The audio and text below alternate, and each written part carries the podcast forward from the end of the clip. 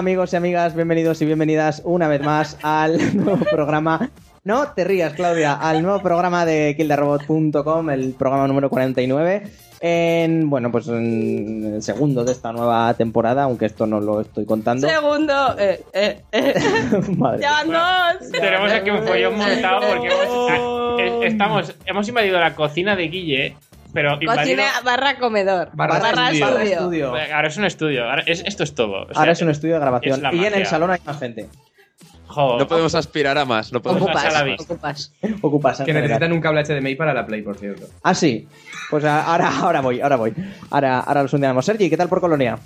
Muy bien, un poco solo. Un poco solo. Me siento muy solo aquí. Oh, pero nosotros te damos calor por Skype. Bueno, no sería la, epo- la- la manera más grande, fácil para dar calor, pero bueno. Bueno, no sé qué tal, Claudia. Bien, bien, a mí ya sabéis, me, me habéis puesto una taza de café y yo con eso ya grabo las horas que A las queráis. 12 de la madru- mm, Hola, hola Daniel. Es mi Red Bull. Hola, buenas noches. ¿Qué tal? Muy bien. Presidiendo la mesa. Pues como siempre. Ah, eso está muy bien. ¿Qué tal, Marc? Muy bien, muy bien. Impresionado por la- el despliegue de medios que hay aquí en medio. La logística que hay y de cables. de medios y de cables. es una maravilla. Esto se podemos subir una foto, ¿no? Al, Sí, al- sí, al a- Twitter. al Twitter Lo ponemos al al- Twitter de esto. Robo, ya veréis aquí Eh, la que se ha liado. Si alguien tiene que use a Sí, alguien. sí, sí. ya yo- hecho yo la yo, pongo, yo la hay una en. Instagram, ahora os la mando. Ah, vale. Y, y hola, Sarai, ¿qué tal? Hola, muy buenas. Por Y- fin nos vemos las caras. No te pongas tenso, Guille. Me están mirando muy fijamente Sarai y me estoy poniendo súper nervioso. Que, por cierto, al menos en los dos minutos que llevamos de podcast eh, sigo siendo Guillermo Rico, que en el último no lo dije y se armó la marimorena al final. Madre mía. Dudas de quién eres. Claro, es verdad. Ahora no, hoy no, que me estáis mirando. No, los oyentes. Ah, bueno, sí, es verdad. Que nada, amigos y amigas, ya sabéis que nos podéis seguir por, por Twitter, por Facebook, por Instagram, por Tumblr y por muchas redes sociales. Lo tenéis todo en kildarrobot.com. Y mm, vamos a empezar básicamente al programa y vamos a darle a las noticias. Comenzamos.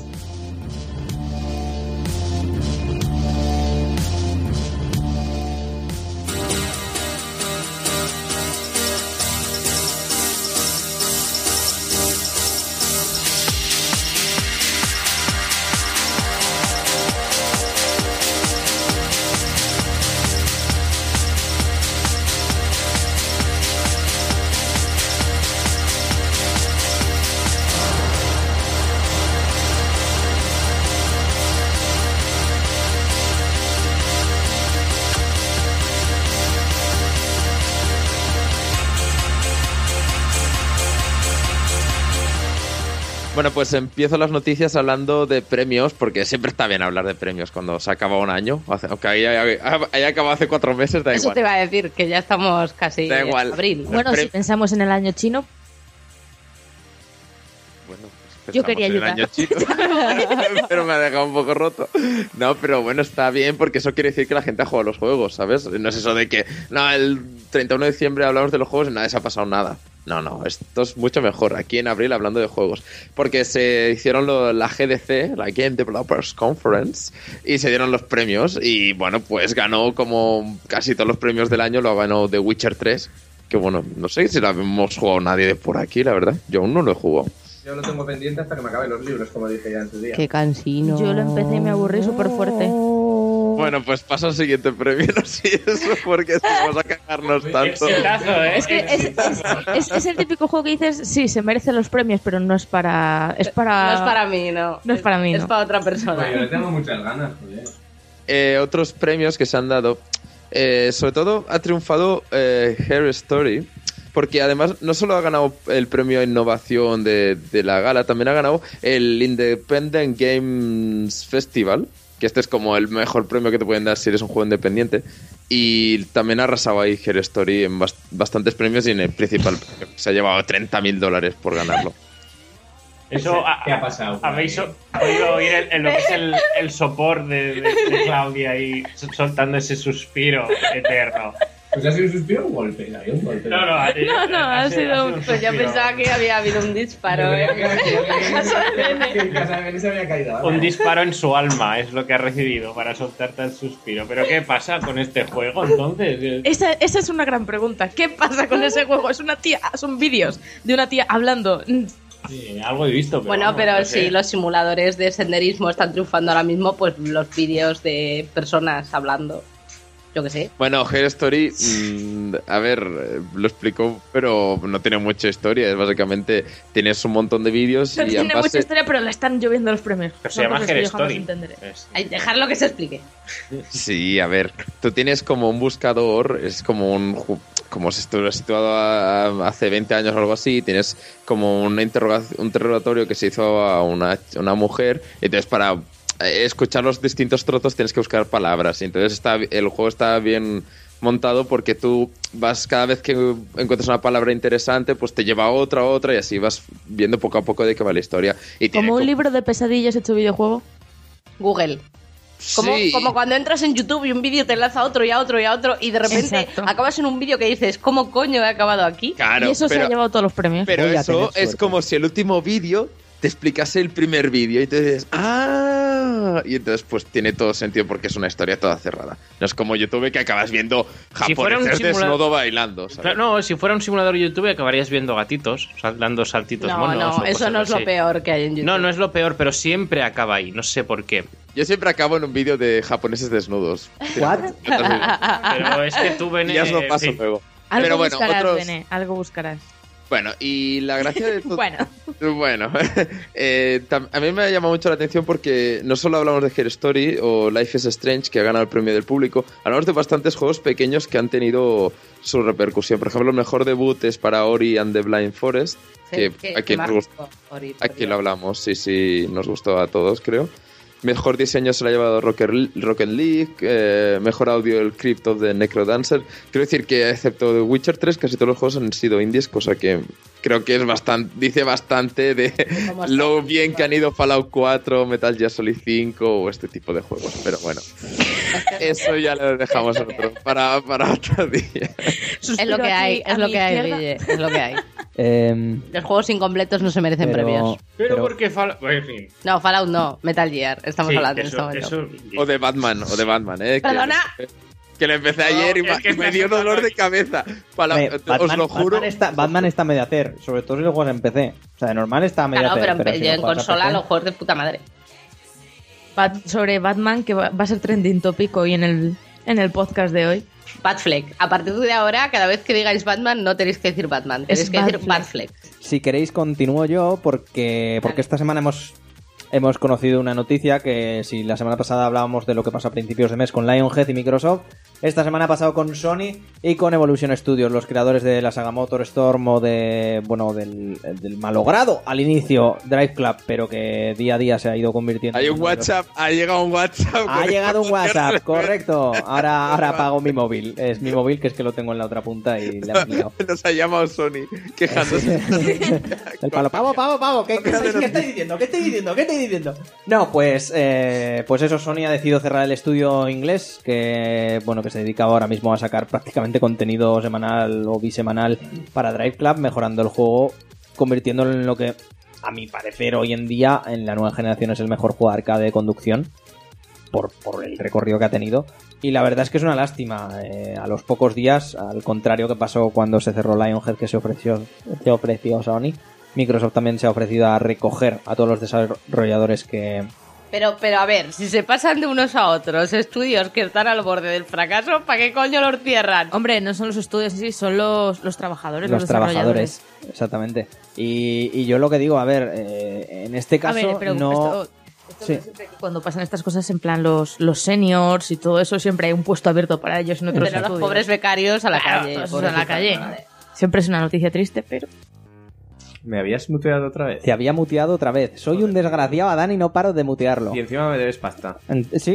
Apaga el WhatsApp, anda. Encima le debo 15 euros a Dani, qué desgraciado. Pues bueno, no sé qué, qué opinarás tú, tú, Sergi, de esto, pero claro, joder, estamos viendo que en las últimas semanas grandes estudios, vaya, de AAA empiezan a cerrar como si nada. No a, sé. mí, a, mí, a mí me da mucha rabia si fuera el estudio Evolution, eh, Evolution Studios, sí. Porque es el típico estudio que saca el Motor Storm ahí para hacer para ser simpático con Sony, ¿tú sabes? Es el típico que, que hace los deberes el primero, en plan de, va, voy a sacarte el juego cuando sale la consola, voy a sacar el Motor Sport, y después, ¡pam!, te cierra el estudio, tío. Sí, Eso joder, pero, pero, pero lo peor es que dijeras, joder, pero es que han sido juegos mediocres, pero es que son muy buenos, o sea, tú te pones a jugarlos y joder, entretienen la, la vida y son buenos arcade, entonces yo no, yo no entiendo qué ha pasado. Que supongo que será básicamente estamos a final de año fiscal, hay que sanear cuentas y Sí, a sí, Sony por supuesto. fiesta, o sea, le- les importa una mierda cerrar un estudio. Pero, pero es muy triste, vaya, que, que cierren estudios así, no, no sé, no sé. No sé, me da- Bueno, me- me de- da las- desde, lo- desde luego da pocas ganas de hacerte un estudio exclusivo para una consola. ¿eh? Exactamente. Bueno, luego tenemos lo de Rhyme. Que, que ha habido un percal esta semana tremendo. ¿No te has enterado?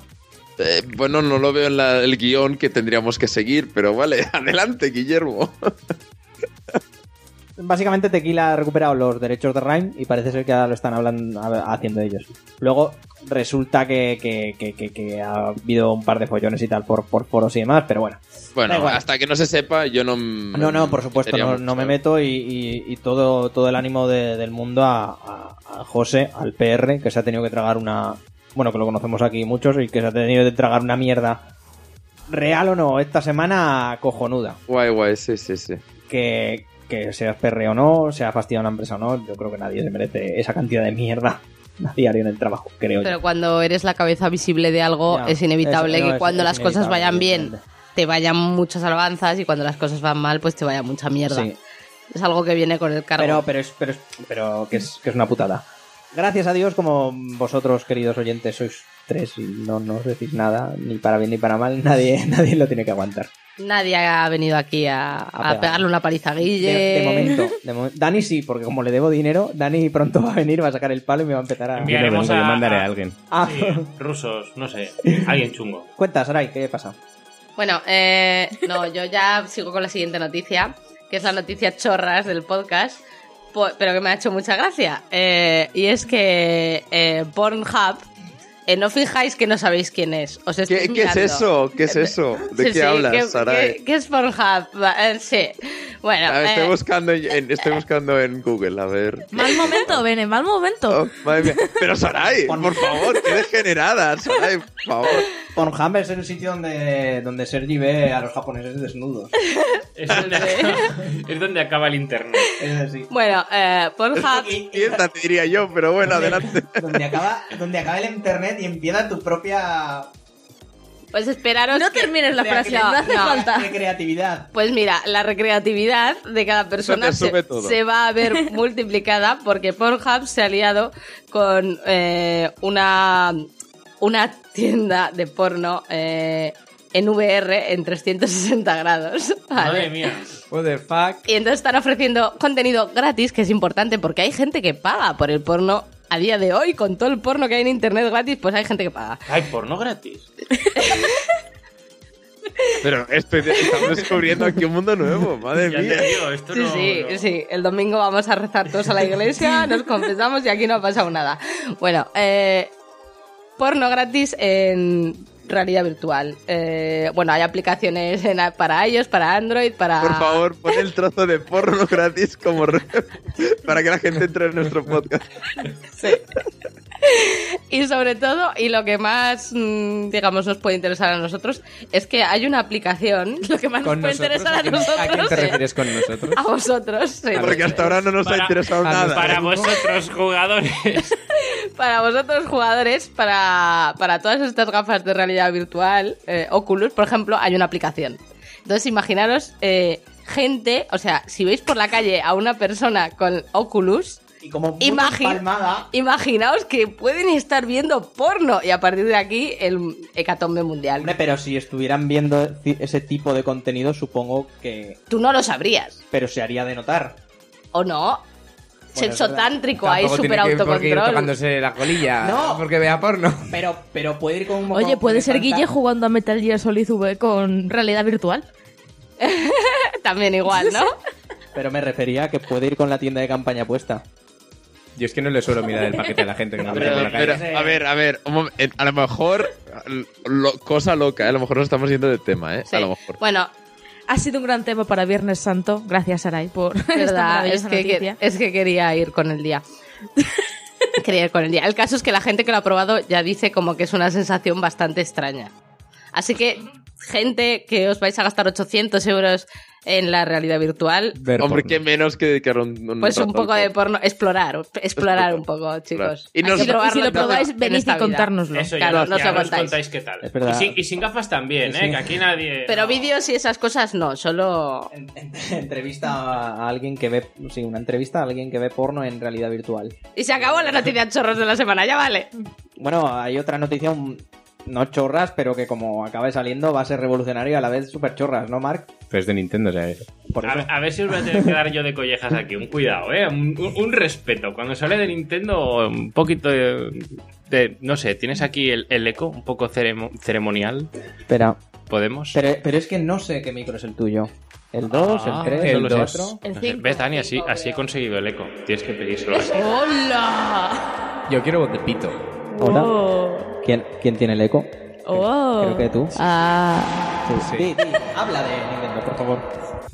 Nintendo. Es que me encanta cómo suena. Me encanta cómo suena. No, quítalo, quítalo. Ahora es un eco muy cercano, tiene que ser un eco lejano.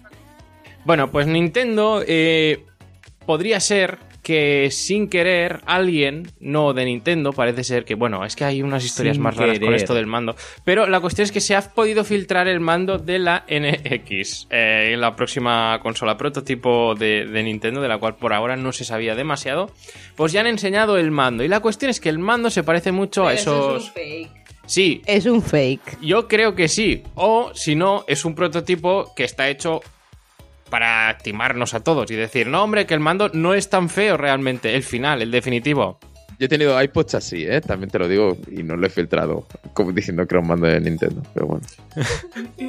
Bueno, es una pantalla, lo curioso es que no es una pantalla cuadrada, es un- una pantalla así como oval.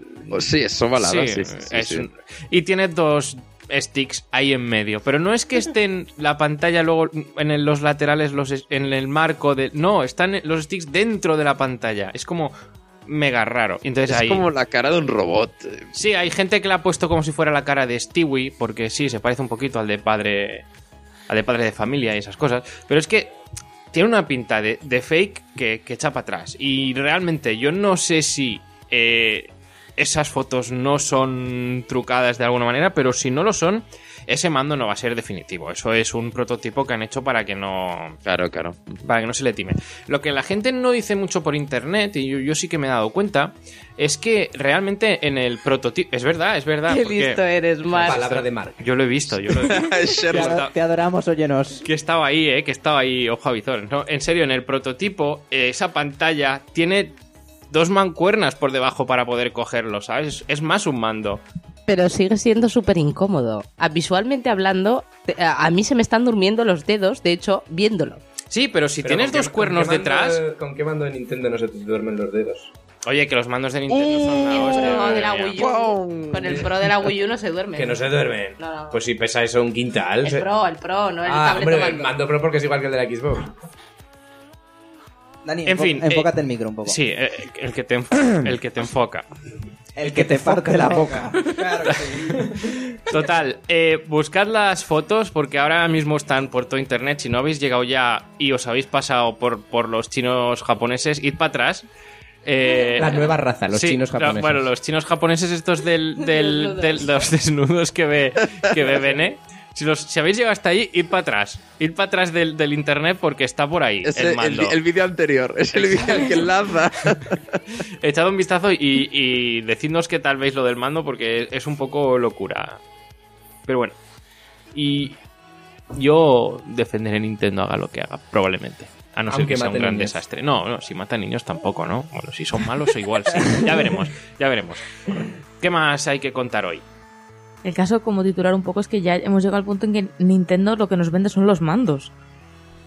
O sea, sí. ya Bueno, llega un punto ya- que a, a nadie le importa la consola, le ya importa cómo va a ser el mando. De- por Claro. eso digo que es curioso. Claro, desde Wii. La consola puede ser otro refrito de la GameCube y aquí a la, y aquí a la gente le da igual. Ya, ya, pero te quiero decir que cuando eh, sale nueva generación de PlayStation, de Xbox y todo eso, empiezan a salir un montón de los prototipos de, guau, la consola va a ser una esfera, la consola va a ser... Yo me acuerdo que he visto todo tipo de prototipos locos, pero cuando sabemos que hay algo que Nintendo trama algo, todo el mundo solo está pendiente de los mandos.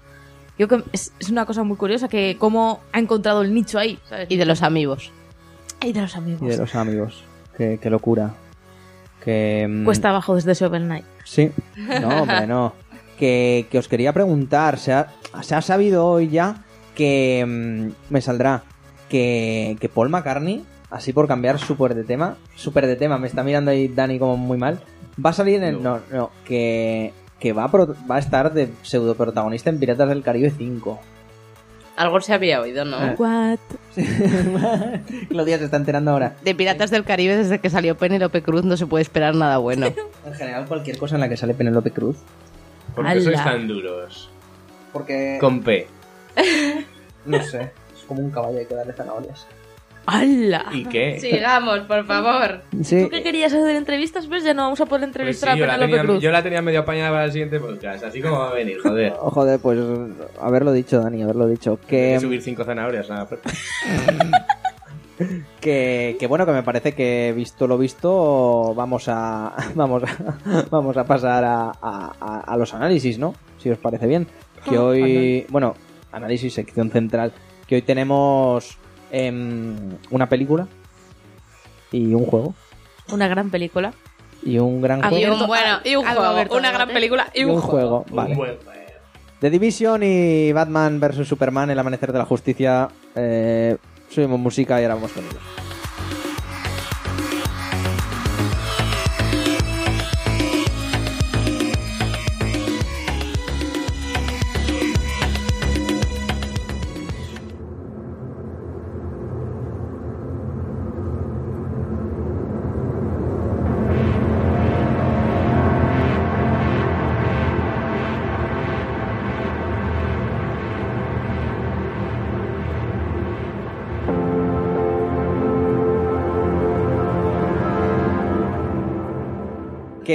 Bueno, el juego del que, del que va a analizar Sara y, y- y Da- Dani hoy, del que van a hablar es, eh, es de Division. Vaya, no, no, no nos andemos con rodeos, que encima lo pondré en el título. Me hace mucha gracia que muchas veces nos andamos sí. con rodeos y lo ponen en el título todo. Eh, Nos andamos. Oh, perdón. bueno, me ando con demasiado. Me ando con rodeos por todo lo demás. Que, bueno, es, es- es la IP eh, de estreno, la nueva que ha vendido más. eh, Hay que ha hecho- joderse. Ha hecho el récord. Eh, Ubisoft, una vez más, haciendo récords, aunque esto es un poco como los que votan al PP, ¿no? Siempre sale, mayoría absoluta, pero nadie lo ha votado. Dani se ha quitado la espada. Ah, no, No comentes todo, Guille. Por favor, me va a tirar un pedo y ¿Por lo qué vas a hablamos del PP? ¿Pero qué tiene que ver? Vale, Es la magia de la radio, déjala ahí. Lo, Vale. lo jodido, lo jodido es que ahora se cambia de tema totalmente y luego no sabe enlazar de Division con Batman. Pero si luego enlazas con el PP. Pero Sí, sí, no, es muy loco todo. Entonces, eh, eso, eh, el virus este que afectó a Nueva York, cu- cuéntanos ahora que me estoy liando. Bueno, eh, como ya sabéis, eh, The Division nos lo presentaron. Nos presentó The Division, nos presentó Ubisoft hace un par de tres el juego de- que pintaba la rehostia. Y bueno, mm, salió lo que ha salido. Eh, nos encontramos eh, formando parte de una élite de soldados que lo que están haciendo es proteger Nueva York después de que haya habido una gran epidemia de gripe o una pseudogripe, no se sabe muy bien qué es, pero el caso es que ha muerto mucha gente y no hay zombies. Esto es lo que quiero... Primero quiero decir esto porque me ha dolido, ¿vale? No hay zombies ni, ni bichos. No hay zombies. Y Solo me parece nigas. fatal. Hay nigas y hay... Bueno, Y pirómanos. Pero, y pirómanos. ¿Y piromanos digas? El caso es que después de un... No, no, No. eso es, Es como incompatible. los chinos negros, no existen. No es incompatible Ya, ya vienen quemados. el... Después de un Black Friday, eh, la gente empezó a enfermar y entonces tuvo que crearse este cuerpo especial que lo que hizo fue proteger la ciudad, Bueno, pero no, no es llega la El cuerpo especial estaba creado de siempre. Sí, bueno, se activó. Y tú eres parte de la segunda oleada, que digamos que todo se ha ido a la mierda, entonces tú lo que tienes que hacer es intentar, pues, coger los pedazos. Cuando empezamos el juego, lo, pe- lo primero que nos encontramos y llama muchísimo la intención para ser un... La intención. Intención. La atención. Qué cabrones que sois. En fin. Nos llama mucho la atención para ser un juego que te venden como un MMO, igual que pasó con Destiny, ¿no? Eh, es que es, tiene el peor editor de personajes de la puta historia. Así, sin más. Eh, tres tipos de cabeza, cuatro tipos de pelo, y eso es lo que vas a poder. Y tatuajes de cuello. 20. Sí, hay un 20 montón de tatuajes de tatuajes. cuello. Llama mucho la atención, ¿verdad, Dani? Tú te has hecho un personaje súper original. Pero que, que original es lo que hay. A ver, el problema es que las caras están prehechas, ¿vale? Tú tienes cinco y de ahí eliges una. No es que puedas modificar ra- ningún rasgo ni ningún tipo. Nada, tú tienes cuatro caras, las eliges. De todas formas, tampoco es que el personaje se vea mucho lo que es las facciones en sí durante el juego. Casi importa más la ropa que te pones que otra cosa. Hmm. Y a lo largo de la historia, nuestro personaje, pues bueno, mm, como nos demuestra en el editor, pues no va a importar mucho, porque bueno, estás ahí, pero no hablas. El problema, yo uno de los problemas que veo es que no habla. Los, yo los personajes mudos no me gustan nada. Este, por eso digo, es otro personaje mudo más que no tiene ni pincha ni corta, está ahí, hace lo que le dicen y poquito más. Eh, la historia es súper sencilla, te lleva a través de... ¿Cuántas misiones habrá de No lo sé. ¿Principales? principales? No muchísimas, no, no hay muchas. no creo que haya más de Tu principal- 10, 15. La gracia de este juego básicamente es que tú subes una base, que digamos que va a ser el centro de, de tu- tus tareas, que está dividida en tres salas, y tú lo que tienes que hacer es subir esa base tanto para avanzar en la historia como para avanzar en tu personaje. Porque cuando tú subes de nivel, eh, no subes per se... mm, No subes las habilidades, lo tienes que hacer a través de la base. Yo creo que estadísticas como tal sí que subes, ¿eh? A nivel de vida y demás. Sí, que- pero, sí pero subes. a nivel de habilidades lo que tienes que hacer es subirte la base. Sí, si quieres conseguir diferentes tipos de habilidades, sí. Pero el daño sí que se nota, ¿eh? Cuando subes de nivel se nota que... Porque tú cuando te enfrentas con un personaje que es un par de niveles tuyos, te pegan un montón y sin embargo vas con uno- un par de niveles menos y les revientas. Luego la historia, aparte de que es un poco insulsa, pues sí, vas averiguando cosas del virus, pero no te, no te influye nada en el juego, eh, en el tipo de juego que tú hagas. Te quiero decir, si vas tú solo, pues vas tú solo, no importa una mierda. Si vas acompañado, desde luego, para ser un juego que te han vendido como un cooperativo, que es- juegues con más personas, no importa absolutamente nada. El juego gana mucho, ¿eh? No, sí, como juego, pero como historia, No, hombre, pero la no historia... influye en nada. Pero ¿por qué, por qué haces un juego? Pero eso tampoco que- estaría bien, porque si la historia influyera en cuanto juegas, la gente que no juega con gente, pues los que están jugando solos sería injusto también, que por jugar solo no puedas disfrutar de la historia. Claro, pero, pero digo yo, claro, pero que debería adaptarse. O sea, tú estás jugando tú solo, tú estás jugando tú solo y lo que te debería decir es que se dirigieran a ti en singular y que si estás jugando varios, lo mínimo es que se dirigieran a ti en plural. Eh, es el típico juego que a mí eso me revienta, que te pone un cooperativo igual que en Halo y de repente tus, compañeros desaparecen y eres tú solo. Otra vez, eh, sois varios, eres un jefe maestro solo, aquí igual, eres un soldado y tus compañeros desaparecen y, hostia, ahora estás tú solo. Bueno, pero yo eso se lo perdono un poco. Yo creo que tampoco hay ahí que... que no, que me. Yo creo que tampoco hay que meterse tanto en, en el hecho de que no tengan en cuenta que vayas dos o tres. Simplemente, a ver, tampoco hay tantos vídeos en los que aparezcas, quitando el de después del prólogo. Lo demás son todos vídeos de información que vas encontrando de lo que ha pasado. La historia principal y... Y a mí, por ejemplo, lo que más me interesa es que, digamos que de los soldados especiales estos de división, tú formas parte de la segunda oleada, porque la primera Sí. oleada han, han desaparecido o han muerto todos. Entonces está un poco el misterio de qué ha pasado con ellos. En realidad tú eres... Por un lado tienes ese misterio, por otro lado tienes el del virus, que En bueno, realidad eso es interesante. En realidad solo quedáis dos. Otra cosa es que jueguen con el hecho de que al ser multijugador haya más miembros de Division, pero en realidad solo quedáis dos y tú eres el que está, digamos, en el ajo encontrando qué ha ocurrido con los demás. Por eso yo tampoco le doy tanta importancia a que la historia no vea si tienes uno o dos personajes. No sé, a mí, a ver, es un juego sin más, ¿eh? Tampoco hay que tirar cohetes, pero es un juego que si tú tienes otras, otros amigos con los que jugar, se hacen bastante entretenido. Y ahora que hablas con otros amigos con los que jugar, eh, voy a compararlo mm, irremediablemente con Destiny, ¿vale? Porque Sí, es ver, el otro es igual, juego quizá lo mismo. multijugador que shooter que, que, que ha habido o que yo recuerdo. Sí. Y hablaremos un poco del matchmaking porque en eso sí que hace mucho mejor trabajo que, que el que hizo Destiny. Te puedes encontrar en diferentes bases eh, que son puntos, digamos, casas seguras que hay a lo largo de todo el mapa. En todos esos sitios puedes encontrar gente con la que hacer matchmaking. Al inicio de todas las misiones hay un área de matchmaking. O sea, lo del matchmaking está muy bien implementado en Pero este eso depende de lo que te guste, porque los MMO realmente, eh, digamos que tú, el mapa es tuyo. Tú solo ves al resto de la gente siempre y cuando formes grupo con ellos o vayas a la zona multijugador. Claro, ese es el problema. En los MMOs como tal, tú debes ver a todo el mundo. El problema es que sería un poco inconexo que la historia sea que eres el último que queda y veas a 200 personas eh, por ahí.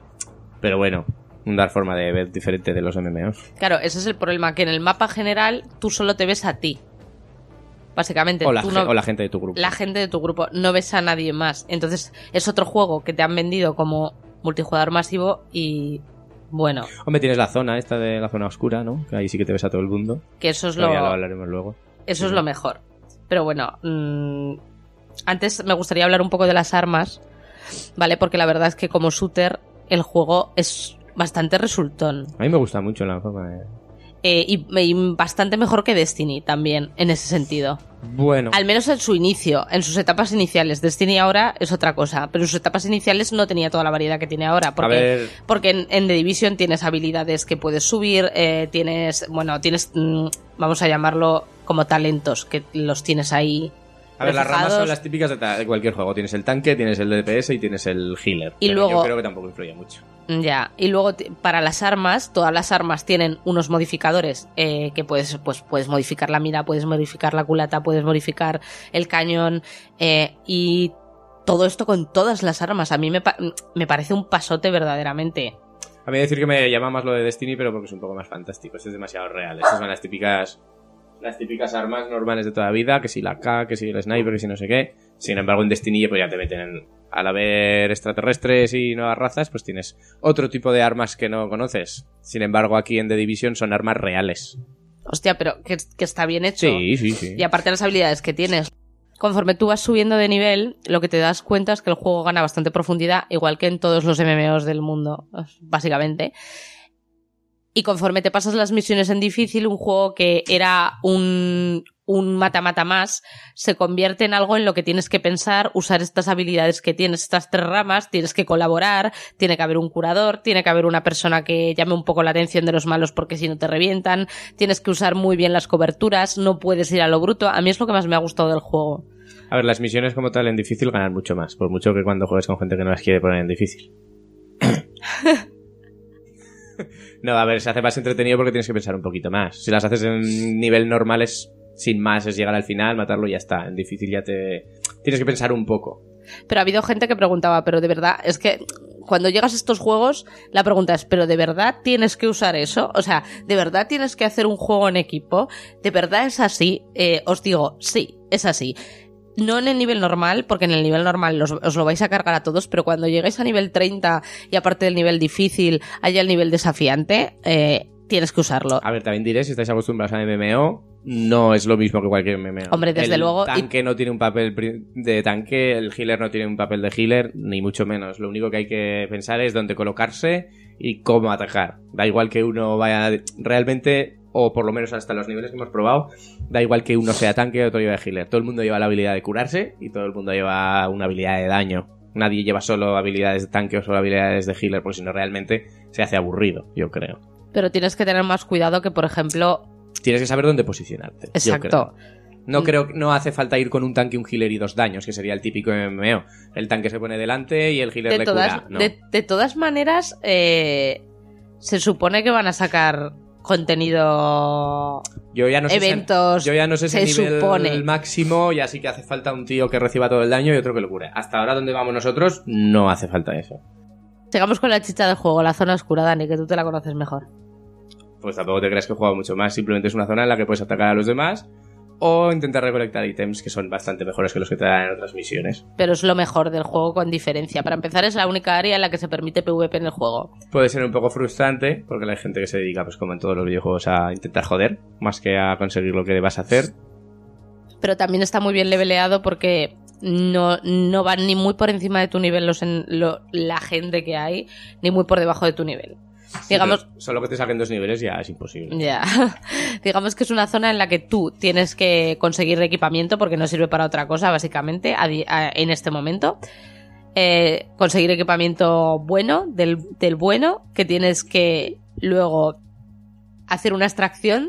No puedes irte sin más, tienes que hacer una extracción, que es cuando aprovechan los agentes que se vuelven renegados, que se les llama, que es cuando tú matas a otro, a otro agente de división O cuando le atacas, sí. para matar.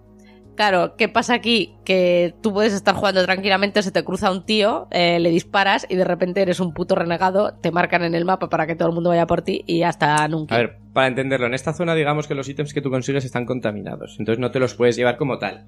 Tú tienes un máximo de 6 ranuras Entonces, una vez tienes seis objetos, lo que tienes que hacer es llamar a un helicóptero que después de un minuto y medio viene, recoge los objetos y se los lleva.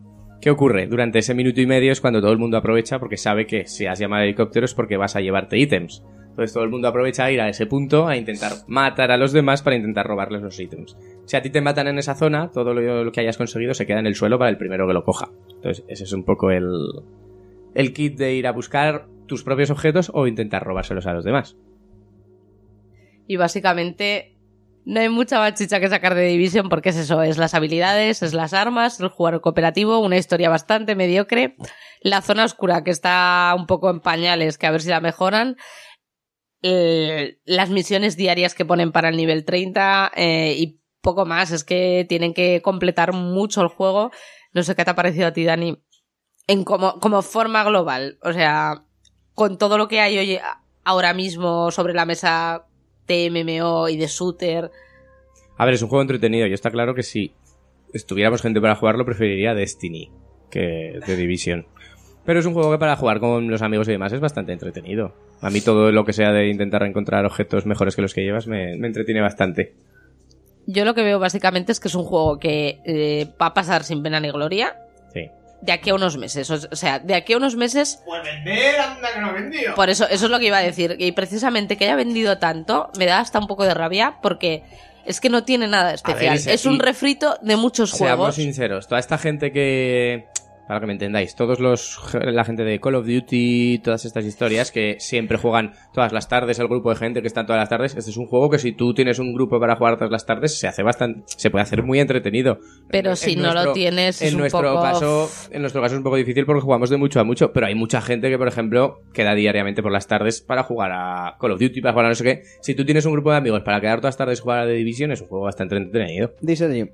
No, no, que iba a decir que, bueno, que igualmente cualquier juego multijugador con un buen grupo al final te lo acabas pasando bien. Que, que, que quiere decir que el- lo mejor de Division sea que depende, tener que depender de tus amigos un poco, bueno, no sé. A pero a ver, el estilo de juego es- está vendido para eso. A mí es un juego que no a día de hoy no recomendaría comprar de salida porque no es especial, no tiene nada que digas se lo han currado, han cogido un Si montón de cosas solo, de un no montón de juegos y los han metido ahí, ni mejor ni peor, igual.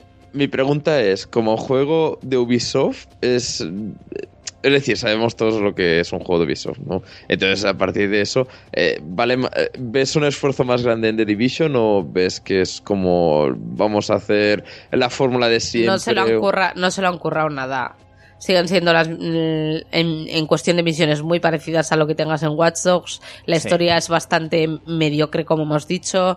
Eh, hay muchas cosas que se han dejado en el tintero. Y yo, por ejemplo, recomiendo jugar a Watch Dogs antes que a esto.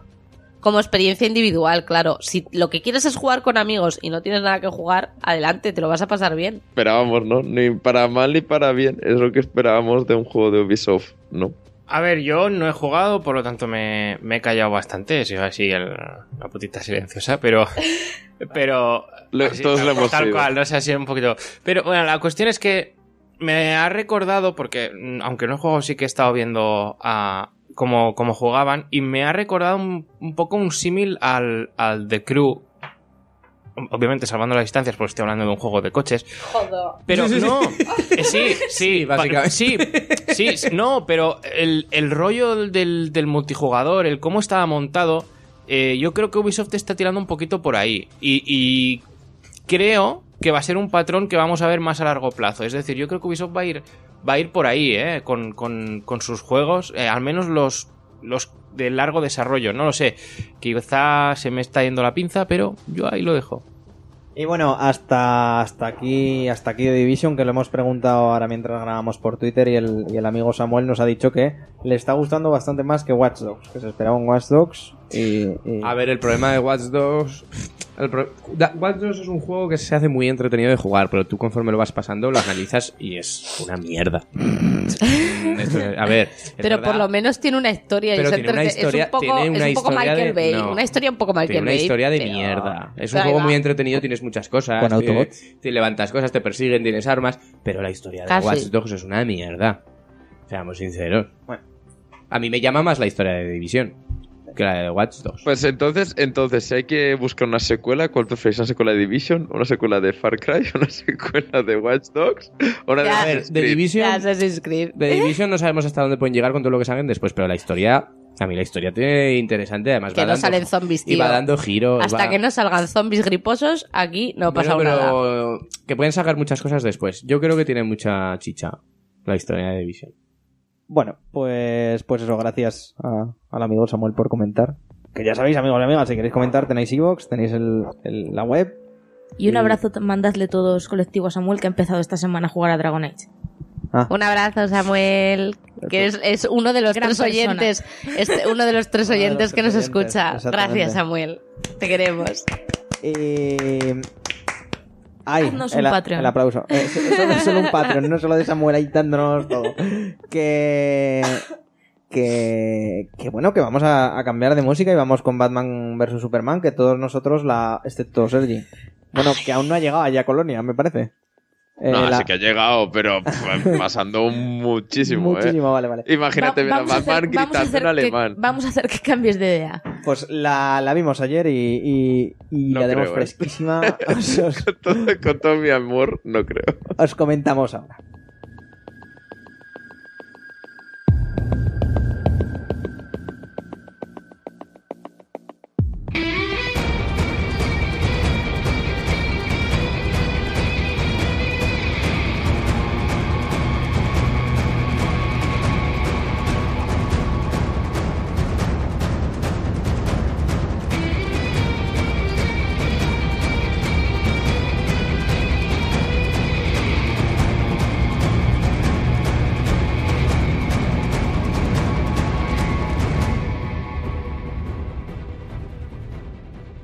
Pues nada, pues como bien sabéis, el- se está intentando hacer como la copia Marvel, ¿no? De en DC. La idea era, vamos a hacer... Copia Marvel. Vamos a hacer la presentación de los personajes, vamos a intentar hacer los Vengadores con la Liga de la Justicia y entre que hemos presentado ya a, a Superman con The Man of Steel, pues vamos a hacer la película con Superman, Batman y por ahí que parezca también Wonder Woman, ¿no? Y eso es lo que hemos visto ya en los trailers, de, con Zack Snyder a la cabeza como director y una ambientación pues oscura, oscura, oscura, vamos. que ni el culo de un japonés. El tema... ¿Pero qué Joder, pasa? con ¿Qué los pasa hoy con japoneses. los japoneses? Por favor. Y sus partes. ¿No censuran internet allí o qué? Igual lo necesitabais, ¿eh? No, yo no digo nada. Pero estar con los japoneses desnudos un poquito para allá.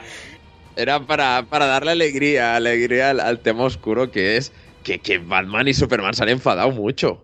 Que es un tema muy, muy serio. Muy, muy serio. Muy serio, muy serio. A ver, esto. Yo. el- el- no, sé- no me acuerdo cómo Muy se serio y llama. muy recurrente, pero en fin.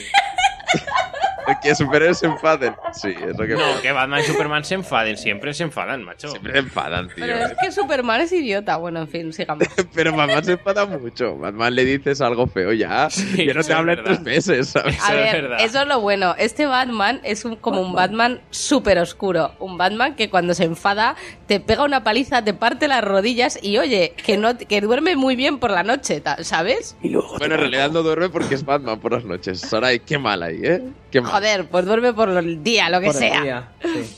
Que mm, pues eso, tal y como tal y como pre- nos, nos ha dicho Sergi, eh, DC ha trata, bueno, está tratando, está empezando a tratar de emular el, el éxito de Marvel en, en el- Pero di, lo mismo, Guille. Dime, di No, lo mismo. ¿sabes? Y, y Sergi, eres un melón. Y, y bueno, a ver, no ya para empezar para deciros que no va a haber Con erótico de resultado. Con erótico resultado. No, no Con va- Lex Luthor. Le- Lex Luthor resultado. Eso, eso ahora hablaré de Lex Luthor. No vamos a hacer spoilers. Por, por- Pero tampoco pasaría mucho, ¿eh? Tampoco pasaría nada. Porque, cierto es, por lo que tengo entendido, al final es un poco que viene otra luego, ¿eh? Viene Sí. otra película, ¿no? Vaya, No nadie se lo esperaba. Concretamente hay como siete ya anunciadas es que nadie se lo esperaba. A mí lo que más me llamó la atención durante la película, bueno, Batman versus Superman eh, es eh, 80% Batman, Batman, 20 Batman también sale. Eh, Batman, 20% Superman.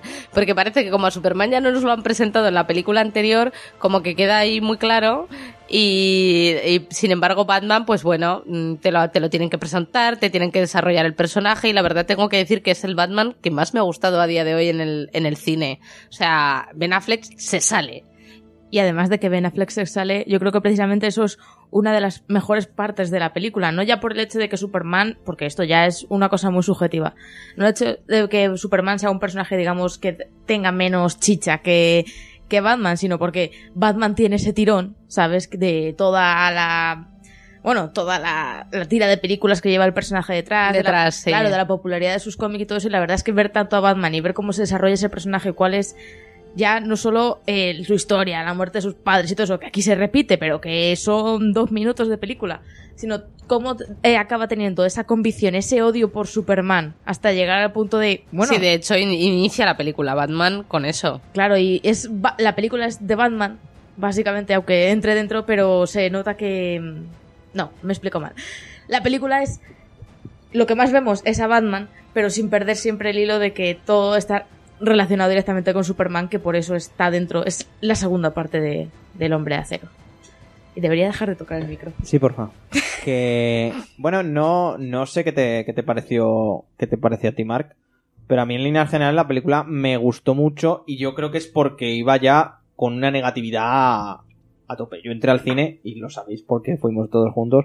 Todo va a ser una mierda, todo va a ser una mierda, todo va a ser una mierda, todo Hombre, una mierda. Yo creo que eso es es una- un modo de verlo muy negativo. Yo Esto iba va a sin expectativas, mierda. pero tenía mucha curiosidad por verla. Es que a mí me pasó justo al contrario que Guille. Yo entré con unas expectativas, vamos a decir, bastante buenas, porque a mí Man of Steel no me disgustó. Yo soy de esos raros, supongo. Y, y pensaba pues que esta podría estar bien. Y no me gustó mucho, lo siento. No me gustó mucho. Eh, yo encuentro que a nivel de ritmo, pues para ser una película de dos horas y media, eh, eh, está mal. O sea, veo que... Al principio se hace un poquito larga, ¿eh? Porque igual que en Man of Steel, como que Zack Snyder intenta ponerte las cosas súper profundas, pues así en plan, ¿no? Tenemos eh, cine, digamos, palomitero Marvel que intenta ser así un poquito más liviano, un poco más...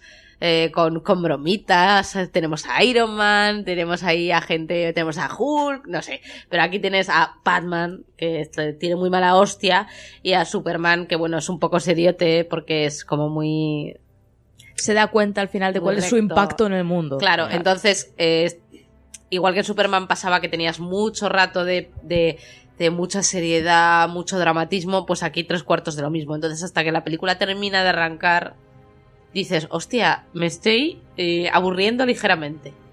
Claro, yo no, yo no creo que sea una cosa mala en sí, porque al final yo creo que Snyder lo que intenta sobre todo es construir a dos personajes, hacer que la película no sea de... mm, De hostia, solo... No ya solo de hostia, sino de un solo punto de vista. O sea, es como cuando pue- en, en- por hacer la comparación inevitable con Marvel, sabes perfectamente cuando estamos ante una película de Iron Man, sabes cuando estamos ante una película, por ejemplo, en lo que va a ser Civil War, sabemos perfectamente que es una Que película de Capitán América oscura. y no porque ponga Capitán América, sino porque el centro está en Capitán América, está todo el rollo del Soldado del Invierno, parece que todo el argumento va a girar por ahí, lo sabremos cuando lo veamos, pero es algo que está diferenciado y yo creo que aquí lo que ha intentado es, eh, aunque sea una película del Hombre de Acero, ¿sabes? Hacer a los dos, mm, contribuir mucho a la creación de esos dos personajes y a darte los dos puntos de vista. Porque este enfrentamiento, ¿quién tiene la razón? Son dos personajes muy grises. Entonces, de, todas, pues, de todas maneras hay gente, bueno, Mark, tú mismo dices que aún así que esa ese odio no está bien representado en pantalla, No. pese a que se pegan hora y pico larga intentándotelo explicar y metiendo un poco a Lex Luthor por en medio, que es más un Joker que otra cosa. Lex, Le- Lex Luthor y, y AC Eisenberg. A ver. No lo hace mal, pero es que Se- no es Lex. eh, No- no es el mismo. Tanto el actor como su personaje se podrían tirar contra unos cantos de piedra sin morir. Así tal cual, ¿eh? No.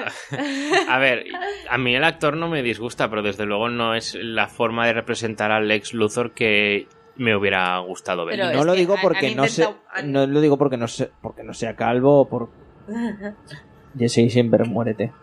No, hombre, yo creo que lo hace bastante bien, pero Lo sí que es cierto bien. que el personaje que nos presentan en la película no, es- no es, Es- exactamente es igual a lo que conocíamos. Es ridículo. A ver, si ya Sí, hay- han querido dar ese puntito de locura que ya tenemos asociado a estos villanos oscuros como Sí. Joker, como puede ser Loki, ¿sabes? Ese punto La- ahí de La cosa es que sí que hay que... villano que no te puede terminar de caer del todo mal porque piensas que tiene algo de razón o que tiene ciertos argumentos que dices, Lo, lo que sí que, que tenemos que, que empezar ya es a diferenciar totalmente los cómics de las películas. Y es que el, el medio audiovisual no se va a poder jamás igualar ni a representación de personajes, ni a representación de historias, ni a, ni a nada de lo, de lo que vemos en, la- en las viñetas. Que es un problema que tiene toda la gente esta. Que lee asiduamente cómics, eh, gente de otros podcasts y tal. Que creo que van a criticar en exceso, y se va a criticar en exceso la película por, por eso mismo, ¿no? Porque no. por- porque hay cosas que en la. En, en el cine no se pueden hacer según qué cosas que vemos en los cómics.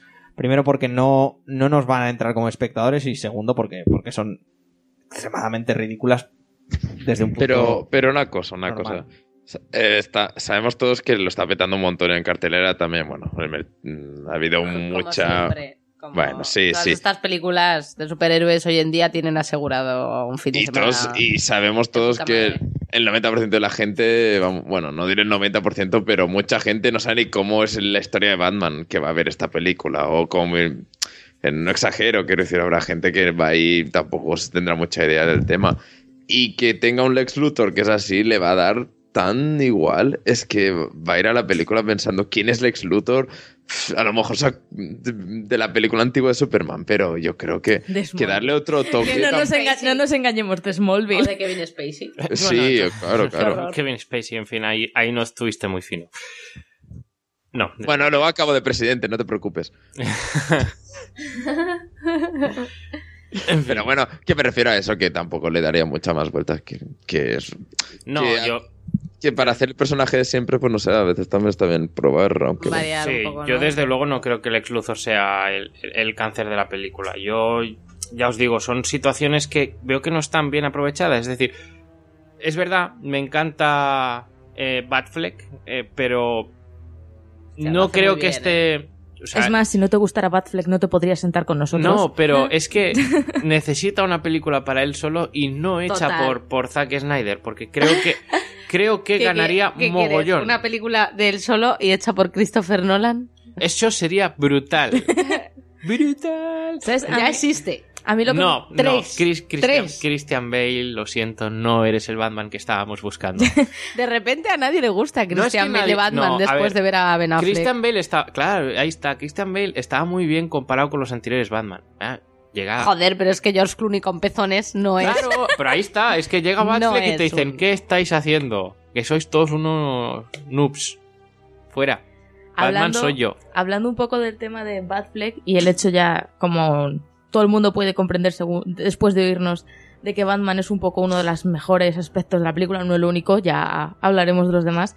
Eh, a mí lo que me gustaría, porque es ya prácticamente seguro al 110% de que va a haber al menos una o dos películas de Batman en solitario con, con Ben Affleck, es el hecho de que eh, para Batman vs. Superman nos encontramos con un Batman que lleva ya 20 años 20 en activo. años, claro, que igual está que el- mayor, que está muy curtido. Igual que en está- El Caballero Oscuro. Claro de. Miller. ¿Miller? El regreso del Caballero Oscuro de. ¡Uh! Ahora, el regreso del Caballero Oscuro de Frank Miller, sí.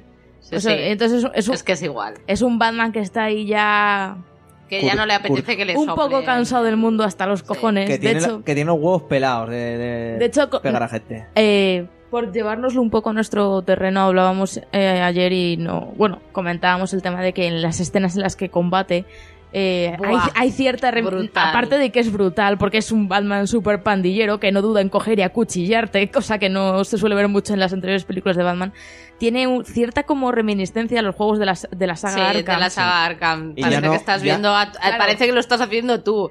Estás ahí haciendo los Sí, sí, combos, sí, tío. totalmente. Es un Total. Batman que no se anda con chiquitas, que no pretende ser limpio ni nada de eso. Pero a, a mí me parece que hacer una película muy parecida al universo de Batman Arkham sería un acierto porque Por eso exactamente. y con el Joker y con representando el Joker que hacen en los videojuegos es que sería flipante a nivel de película. Claro, y, y yo creo que, que si las próximas películas que haga Ben Affleck eh, haciendo de Batman se basan en todo el tema de este Batman, ¿sabes? Ya que lleva mucho tiempo en activo, que lleva tal, que es más eso, sería muy refrescante para tener en cuenta todas Para las las películas, claro, sí. todas las películas que tenemos ya detrás de Batman. Yo, por concluir con Batman, nada, dos apuntes rápidos. Lo primero, eh, muy positivo el hecho de que no pierdan tiempo. eh, por una vez voy a decir que es positivo algo con Zack Snyder. Eh, Oye, otro que se podía tirar con J.C. Eisenberg. Que... Por pretencioso, joder. venga, venga, dale.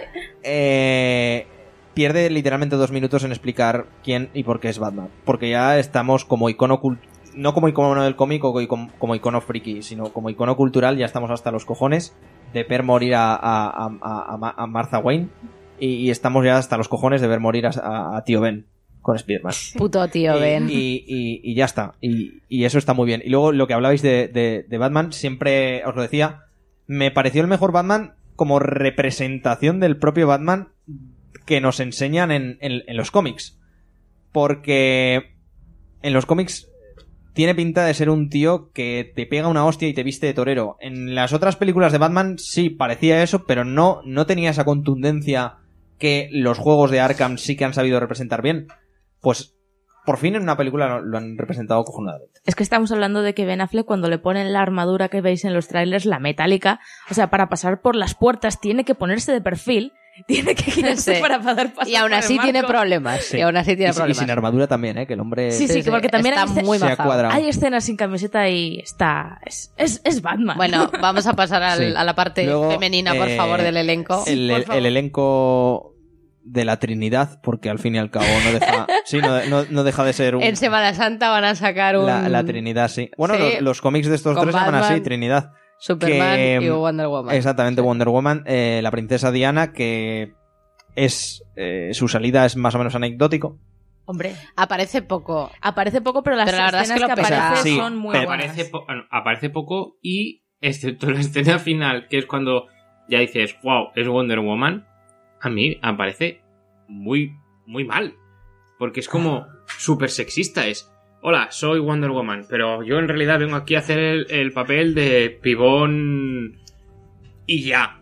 Entonces, ¿por qué? No. O sea, yo no sé cómo, cómo tomarlo con Wonder, con Wonder Woman. Que lo más seguro es que, que, que se nos amplíe el personaje y veamos lo que lo que puede dar de sí, ¿no? La- En sus la- la películas en solitario, que su para en eso- Sí, que sale a, fi- a finales de este año o el año que viene. En 2017. Ah, Será para el año el que viene. año que sí. viene. Ya tiene mucho. Pero, pero bueno, por, por Como presentación está de puta madre. está, está muy bien y Yo- también hay, hay alguna que otra sorpresa.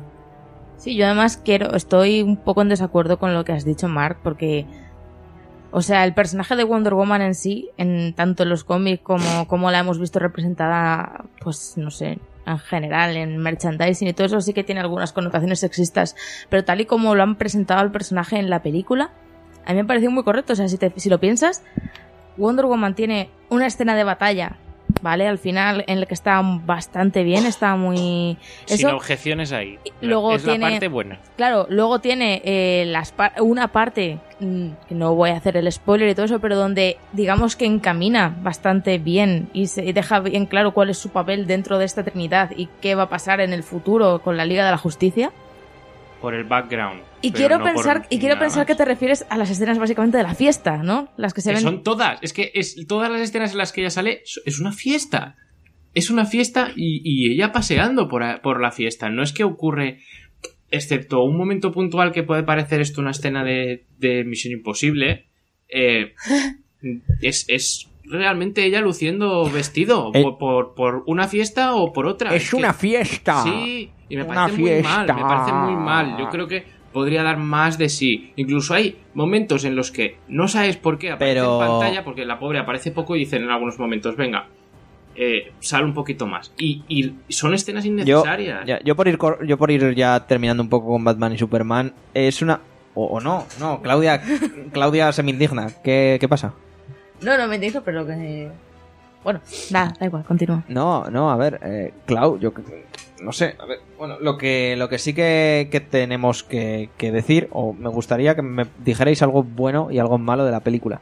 Sí, rápidamente. Yo, eh, bueno, a mí en general eh, creo que si vas con una expectativa baja, como creo que íbamos muchos, si no la mayoría, Efectivamente. es una película muy entretenida. O sea, es una película que sorprende precisamente por eso. Es, es, una, es una película que tiene una duración larga, que avanza a un ritmo no demasiado apresurado, pero todo lo que hace me parece que tiene un sentido que está bien hilado. Sé que Mar no está de acuerdo, No, pero me nada, parece que pero- está bien hilado. Yo estuve entretenida. Teniendo en cuenta que es un- una cinta de superhéroes comercialísima. Claro, o sea, claro, sí, sí. que no es que esto no es una película súper profunda que te dé un argumento que no vaya a haber ningún hueco en el argumento que le puedas sacar ahí. No. eh, no. Pero lo pretende. Esa es la historia. No, lo es, pero yo creo que lo busca. Espera, termino rápidamente. Yo estuve muy entretenida, me gustó, al- eh, o sea, no, me gustó la, eh, en general eh, cómo va la película, cómo se desarrolla.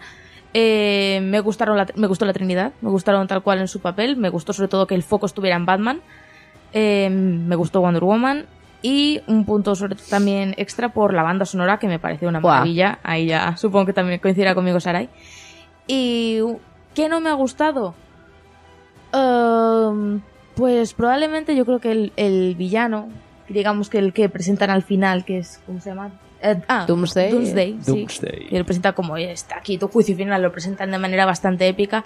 Y sí que se le ve un tío poderoso, pero carece de personalidad Es como, absoluta. es como el final de Final Fantasy IX Sí, que te es que salía, te salía el- el bicho ese redondo y tú decías, ¿quién Eh, coño eres y qué haces aquí? Y lo tenías que matar y resulta que era el malo final. Esperarte. Sí, claro, te quiero decir, yo, eh, ¿No? em, No lo sé, no, no me acuerdo, no me acuerdo, creo que no. Pues entonces, si bien yo creo que la película ha desarrollado muy bien el hecho de poner a los personajes, cada uno con una psique muy concreta y desarrollarlos y crearlos, explicar muy bien por qué es ese odio, también podría haber algún antecedente para por qué ese gran villano final se crea, sabes, que no sea simplemente una escena muy apresurada porque es una Sí, escena muy apresurada.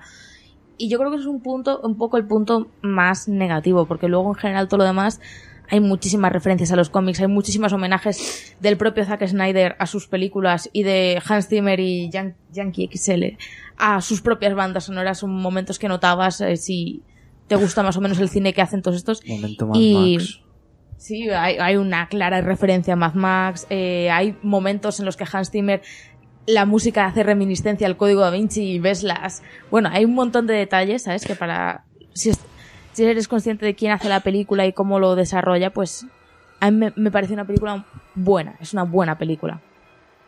Eh, yo voy a seguir diciendo que a mí lo que más me gustó, la verdad, es que fue, fue Batfleck. Fue ver al Batman de los cómics de Regreso al Caballero Oscuro. Y lo que menos, quizá, eh, f- la lentitud inicial. Pero bueno, es que después de ver el... Yo soy una persona que el hombre de acero no le gustó nada, nada, nada en absoluto. Entonces me parece que se ha devuelto un poco la carisma, el carisma que faltaba ahí metiendo a Batman y Wonder Woman. Y en general me parece una película entretenida, que no es la- el peliculón de la vida, ni, ni mucho menos, ni es para dar- darle muchas vueltas al argumento, porque no. Pero, hostia, es que es un, es un buen Batman. Si lo vas a ver al cine y cortas a Superman un poquito, pues no pasa nada. Pues a ver, yo creo que lo que me gusta de esta peli son las intenciones. Es decir, yo creo que en, en su núcleo la, la idea estaba muy bien. Y luego también los actores hacen buenos papeles. Tanto Superman como Batman como Wonder Woman yo creo que representan muy bien lo que ellos son. Lo que pasa es que luego lo que es el guion, cómo llegan hasta, hasta todo, creo que si bien el núcleo estaba bien pensado, hay, hay mucho dispersa. La película es muy dispersa. En, muchos aspectos se pierde y, no saber luego reencontrarse a ella misma. Y entonces es caótica y falta de ritmo. Y para mí es un punto negativo que, o sea, me llevó de, oh, puede ser una buena peli, a, llevarme abajo del todo y pensar, por favor, no, es que no, no sé si quiero ver un- una segunda vez esta película. Y con las de superiores nunca me había pasado. Una segunda oportunidad siempre suelo dar, pero es que esta me ha parecido un tostón soberbio. Y, creo que es por lo que dice Guille. Yo creo que Zack Snyder se ha, se ha venido muy arriba y, y ha perdido el norte. Este hombre ha perdido el norte. Hizo cosas muy buenas con, con Watchmen, 300, pues podía estar bien, pero aquí ya sí se, le está yendo de las manos. Yo, por, por ir acabando un poco ya con Batman vs Superman, es que claro, estamos redundando en qué ideas. porque tampoco nos queremos meter en spoilers. Y si acaso igual al- algún día si hacemos algún especial spoiler, supongo esto saldrá. Pero ya todo es hablarlo, ya, ya iréis viendo, amigos y amigas. De, de todas maneras, eh, lo peor, sin duda, es el, el- propio director de la cinta, Zack Snyder. Se recrea muchas veces en sus mierdas. Y, y la ci- es una cinta de dos horas y media, contando los créditos, dos horas y treinta y cinco. Y, y la verdad es que con dos horas o una hora y tres cuartos hubiera bastado de, de sobras. Porque hay, hay escenas que son ridículas, hay escenas que sobran, hay, Sí. hay, hay cosas que no se entienden y hay cosas que están puestas ahí de manera inconexa. Y no estoy hablando de, de- de según qué, qué escenas que ya sabréis cuáles cuando según quién está en según qué cama. Eh, no, hay cosas que dices, "Mm, ¿por qué me has metido esto? No, no lo necesito para nada. Y no me aporta absolutamente nada. Y luego te vas con la sensación de, de- al cine de que, o al menos yo me fui con la sensación de que sobraba mucho metraje. También muy mal, eh, o, o lo considero muy mal, eh, según, no sé, según qué tratamiento de según qué personajes. Eh, ya, ya os digo que, que, para nada me esperaba algo similar a lo de los cómics, pero. Pero no sé, hay cosas como, como Lex Luthor que me han, me han, me han dejado muy, muy tibio. No, no, no es que no me esperaba, es que no me ha gustado como villano. No, no me ha gustado para nada. Y, y según qué, qué planes tenía y según qué, qué esto, no sé, no me ha gustado. Eh, bien que quizá hayan, hayan tirado por el lado Netflix de Marvel eh, hayan tirado por un, por un oscuro, por algo de tocar un poco los sentimientos de los héroes. Eh, bien también eh, Batman, o sea, estoy muy fuerte con Sarai, me parece el mejor Batman que hemos visto en el cine y la mejor representación del Batman de los cómics. Y mal, muy mal, película de cero por una sencilla cosa. Batman no se conectó a ninguna farola y, y- Es verdad. Decepción y total. esto no puede ser. Eh, feo al señor Frank Miller, que es visita este próximo mes nuestro país y seguramente seguramente sea la última vez porque el hombre ya está pochísimo de lo suyo. Así que nada, amigos, yo por mi parte recomendaros irla a ver porque sí que es entretenida, tiene sus cosas y sus cosas muy grandes, pero lo considero un preámbulo bonito y, ilusionante en cierta manera para las próximas películas de DC. Sí, es, es, es una mejora de lo que hemos visto de DC Sí, hasta el momento. menos, menos Steel también estoy Pero tampoco reinventa el género ni nada. Eso sí, No. tampoco vayáis con eso negativo porque no es una mala película. Ese es, yo creo que es un poco el, el núcleo. Ha Sí. sorprendido, pero tampoco nos. Y bueno, antes Tampoco de, vuela la sí, cabeza. antes de que Sergi se nos, se nos duerma o se nos muera un ictazus allí en, en- en Colonia, vamos a pasar hoy a, a la sección del extra. Y, y nada, subimos música, os dejamos mínimamente con Hans Zimmer y Yankee XL. Y, y vamos, vamos con, con el extra.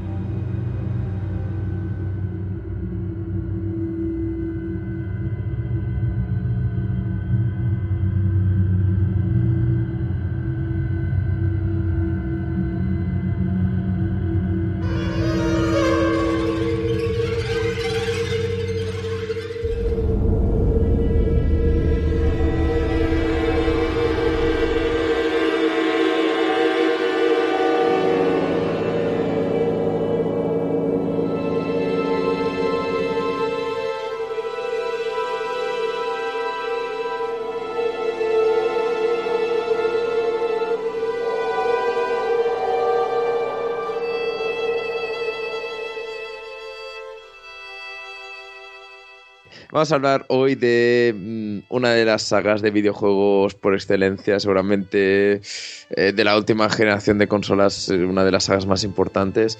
Y bueno, vamos a hablar de Bioshock eh, vamos primero a hablar en términos generales y luego ya entramos un poco en cada juego y bueno, un poco lo que hicimos la semana pasada. Entonces, sobre todo lo importante de Bioshock es el concepto, ¿no? El concepto del juego creado, bueno, primero creado por King Levine y su, su estudio de gente que, bueno, justo más o menos hicieron Gente. de National Games, que más o ¿Creado menos por quién? hicieron ¿Creado por quién, Bene? Levine, ¿Y su? Estudio de gente. gente Irrational Games. Bueno. Pues esta gente eh, que antes ya había estado metida en System Shock y de hecho si jugáis a System Shock 2, Bioshock toma muchísima cosa, sobre todo jugable, vamos, son calcos, sí, muchísima, muchísima cosa y, y cuando juegas a System Shock te da la sensación que es como el, el spin-off de Bioshock. Pero bueno, en fin, eh, la idea de, de Bioshock es es un poco filosófica, ¿no? Es el este objetivismo, pero básicamente lo que te está diciendo es lo importante somos los hombres, no límites morales, vamos a hacer lo que nos dé la gana, vamos a pasar de, de, de morales, de éticas, de religiones, de filosofía y vamos a hacer lo que queramos. Y, para eso lo mejor es hacer una ciudad submarina. Bajo- claro que sí. Ese es el concepto de Bioshock, que es qué pasaría un poco si tuviéramos eh, no tuviéramos límites. Y para ello, pues tenemos a Andrew Ryan, que decide meterse en el fondo del mar, crear una ciudad bajo el mar, que sería el Bioshock 1, y del Bioshock 2, todo estaría metido bajo el mar, y Bioshock 3, sería- que es Bioshock Infinity, pues sería ahí en las nubes, flotando. Comstock. Nuestro Sí. amigo Comstock. Correctísimo. Entonces, a a partir de este concepto de vamos a ir, em, vamos a evitar límites, vamos a hacer lo que nos dé la gana, vamos a quedar bichos enormes, vamos a, bueno, eh, hacer cosas raras con las niñas, pues a partir de ahí sale Bioshock, que que realmente de- en términos de, de imagen yo creo que es lo que más destaca Bioshock. Cuando tú coges Bioshock y entras en su mundo es llama muchísimo la atención. Es flipante. A mí yo recuerdo perfectamente ese primer momento con los violines del Welcome to Rapture, que a mí me dejó en el sitio. O sea, literal. Claro, el- ese momento que coges la... El, ¿Cómo se llama? Voy a decir bitácora, pero sé que no es bitácora, ¿no? Es el... Esfera o batisfera, ya, ya. La batisfera. La batisfera. Batisfera. Es que me sonaba fatal eso, me sonaba... A mí me El sonaba baño, ¿no? a cosa de va con el colacao. Sí. Oh, macho. En fin. Hostia, el baticol. La, el la ba- baticao. la Vaticao. Vaticao, sí, sí. Pues cogemos la Vaticao y vamos para dentro del mar. Y bueno, esa- esas imágenes iniciales con cruzando el mar con unas ballenas de por medio y cosas así hasta Los llegar a la ciudad. de fondo. Buah. Esa imagen que además es curioso porque en- en- llegamos ya a la ciudad cuando ya está destruida. Y hasta que no entramos ya en los DLCs del Bioshock Infinity, no vemos eh, cómo era la ciudad antes de ese- esos grandes problemas. Pero bueno, ya, ya iremos a los DLCs más tarde. El, el tema principal de, para mí de Bioshock es que una vez entras en el mundo, que tardas 10 minutos, eh, te mete totalmente de lleno en ese mm, es que no sé cómo describirlo porque realmente a mí me dio miedo en su eh, Es cuando lo jugué. Los Splicers, que es gente que se ha vuelto loca a causa de una droga que, que, que diseñan, que cogen de una babosa, ¿no? De debajo del mar. Bueno, el, el Adam, es ¿no? el Adam, ¿no? Que sí, les sí. proporciona poderes, ¿no? Que es luego lo que tú usas. Los Splicers son, ter- son macabros, son deformes, son empiezan a hablar solos. Creo que de hecho uno de los primeros que te encuentras está pegándole golpes a una puerta. Lucy, sal de ahí, no sé qué. Y lo matas y, dice, "Ah, ¡lo has matado! La otra y, y te viene y te va- y hay otra con un carrito de bebé que lleva dentro una jeringa. Súper es súper raro, es Súper raro también. Y, y el hecho de que tu propio personaje lo primero que hace al llegar a Rapture es como drogarse. Y Sí, es como. Claro, claro. ¿Por Eh? Es que, ¿qué, qué está pasando, no? Eh, que- ¿Por qué? ¿Por qué, por qué todas estas cosas raras? no? Claro, es como. vale, estoy rodeado de monstruos, pero. Si no puedes con ellos, únete. Claro que sí, di sí a las drogas. Ese es el mensaje que nos quiere enviar Ken Levine con sus juegos. Di sí a las drogas, amigo.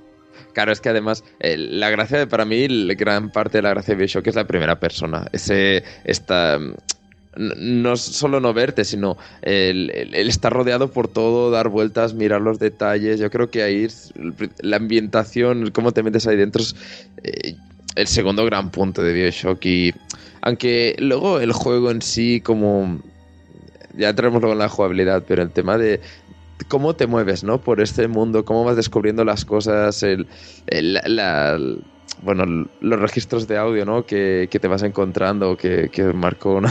Bueno, que estaba en System Shock, pero bueno, que, que fue aquí el referente de, y a partir de ahí lo vimos en todos lados. Creo que esa también es la gracia, ¿no? Que tú vas, te pierdes un poco por el mundo de Bioshock, sobre todo el primero, y te encuentras cosas, personas desaparecidas, fantasmas, es todo tan tétrico, tan... ¿Qué coño está pasando? ¿Cómo me he metido aquí? Pero que a su vez es, eh, no quieres saber, ¿no? Quieres seguir investigando, aunque sea todo tan terrorífico, quieres seguir ahí indagando para saber qué pasa. Eh, como decías, el Adam, ¿no? Los plásmidos, que es principalmente la gracia jugable del juego y que también da mucha parte del argumento. No sé cómo lo visteis vosotros en su momento, me pareció un poco in- muy interesante al principio y luego una vez ya entrabas en el juego era como, bueno, utilizo los mismos ataques todo el rato. Sí. Sí, eso Ah, sí. A, a mí- a mí eso me, me pareció a la, a la larga. O sea, una vez ya pasado el juego y pasados, pasados los años, digo, pero sí, sí, es como otra pistola más. No, pero te digo una cosa, al principio te creo que uno de los primeros tutoriales que te hacían era que, que le dieras un agua. rayo en el agua, que verdaderamente como idea era bastante chula. Pero luego era bastante limitado el uso del Adam. De todas maneras, yo que era una persona a la que no le gustaban nada los juegos en primera persona de disparos, este fue el juego que consiguió hacer que me gustaran. Y desde entonces se han convertido en casi mi género favorito. Y, y fue gracias también al Adam, al uso de poderes. Me pareció súper original para mí. Claro, es que el, el- el tema de la gracia de los plásmidos es que hay muchas opciones y entonces como que no te cansas mucho, ¿no? Eh, Sí, si te cansas de uno, pues. Y me acuerdo que habían como más de sigilo, de que hacías como una marioneta, entonces le atacaban a la Sí. marioneta. Sí. Y a mí al final era como, mira, teniendo llamas de fuego, ¿para qué voy a hacer una marioneta, no? Pero Sí, a mí también me pasaba que era del enfoque directo. De todas maneras, con los niveles de dificultad más elevados que te mataban con, con verte, usar la. usar el, el- la marioneta esta que tú dices era indispensable. Igual Claro. que la posesión.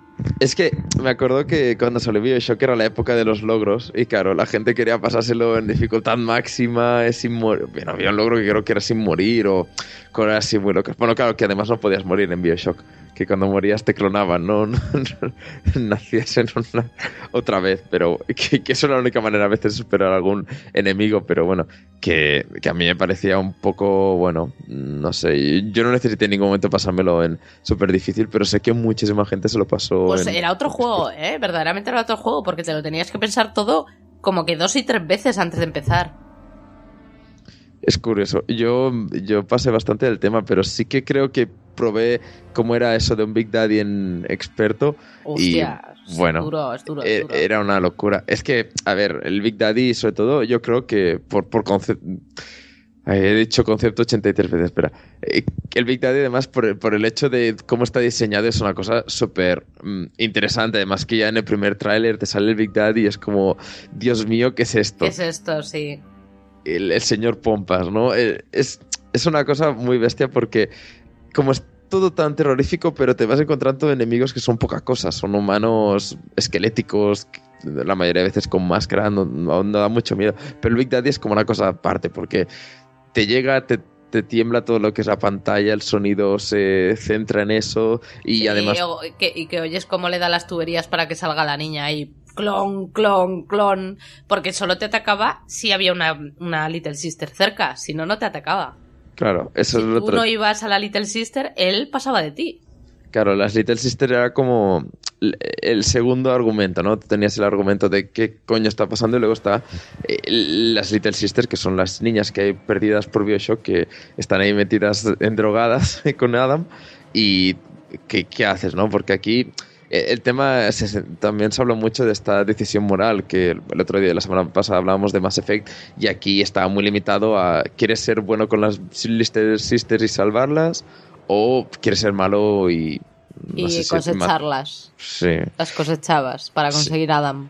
En El- cualquier caso, a nivel a, a nivel final, el- los, ah, creo que había dos, dos finales, ¿no? Solo Sí. el del bueno o el del malo, eh, no podías ser medio. O sea, o eras bueno o eras malo y si lo habías hecho una vez, pues bueno, ya eres malo. Pero a nivel de recompensas, te, te recompensaba inmediatamente ser malo, pero a la larga era mucho mejor ser bueno. Sí, pero bueno, que si a la larga te sale más a cuenta ser bueno, todo el mundo elegirá ser bueno, ¿no? Supongo. No sé. Y al final, bueno, pero bueno, digamos que, que a partir de ahí pues tenías el argumento principal y a mí realmente la historia de Bioshock, cuando la jugué, tú lo ibas jugando, era como, ah, eh, van pasando cosas, el Andrew Ryan este tal, pero ese Eres, momento... eres- eres un técnico, como no, tienes que arreglarlo todo. Sí, tienes que, que ir hablando con la gente, matarla. Bueno, ahora voy a este sitio a ver qué pasa. Hay, un, hay mucha agua, pues corto el agua, bueno, cosas así. Pero hay ese momento de giro argumental que tienen Buah, casi buah. todos los juegos de esta gente, que ese momento eh, todo el mundo se lo come. Es que, que hay giros argumentales que te puedes ver, mm, te puedes Aquí- venir aquí, en- más. En te- Bioshock, yo jamás he conocido a nadie, No, exacto. cortándote, que se lo haya esperado. O sea, no, es jamás. flipante. flipante. Jamás. Luego es una chorrada, ¿eh? Pero, joder. No, sí, eh, sí, que yo no te ves venir. Si tú no, si no has jugado a Bioshock, que te cuento ahora el, el giro argumental, dirás, "Pff, bueno, pues, pues- pues muy Vale. bien, ¿no? Pero, Pero- para una persona que juega videojuegos era... Sí, sí. Claro. y que te- y que- y- Porque era lo que hacíamos siempre en los videojuegos. ¿Sabes? Claro. En realidad está todo muy relacionado. Con la jugabilidad que tenían los juegos a día de hoy también. Y el, el guion es muy meta. Al menos te justifican, Exacto. te justifican la jugabilidad, te Sí, justifican el sistema de misiones. Total, te lo justifican totalmente. Exacto. Y creo que también es un poco la gracia de Bioshock, porque aquí, a lo mejor Bioshock 2 no tanto, pero siempre esta saga ha querido dar esa vuelta de tuerca, ¿no? Ese, a tres cuartos del juego te dan un giro de guion que dices, ¿qué coño he estado haciendo? ¿Cómo he ido Sí, hasta aquí? Claro. Y, y yo creo que el Bioshock primero a mí me mató, bueno, me- al revés, ¿no? O sea, me, me dio vida ese giro argumental y, y como... Luego ya al final del juego pues ya te da bastante igual, pero ese momento de... "Ah, ah, ah, ¡Qué idiota soy! sí, no te lo quita nadie. no te lo quita nadie. Y, y no sé si queréis comentar algo más de, de lo que sería el primer juego, no sé si me dejo algo. No, es que más o menos que No, realmente, has dicho. Era sí. ambientación, Little Sister, Big Daddies, poco más. El- los saltos que dio, que primero fue un exclusivo de Xbox 360, tenemos que recordar, allá por 2007. Luego acabó saliendo por a Windows, Windows Games, for, Games for Windows. for Windows Live y al final acabó saliendo para, para PS3 con, con además salieron varios DLCs, sobre todo con temas, bueno, nada liaba historia, sencillamente temas de... No los ponían mal los DLCs. No, Decían que estaban muy bastante bien. yo me No, los- no yo tuve la oportunidad de terminé. jugarlos. Y, y bueno, y eso, eso fue Bioshock, que ciertamente marcó un precedente en la industria. Una cosa que sea un, un punto, un punto de aparte. fue un, un pasote. En un momento en el que los shooters super pasilleros se empezaban a poner de moda, coger ese. Era un aire, era aire Sí. fresco.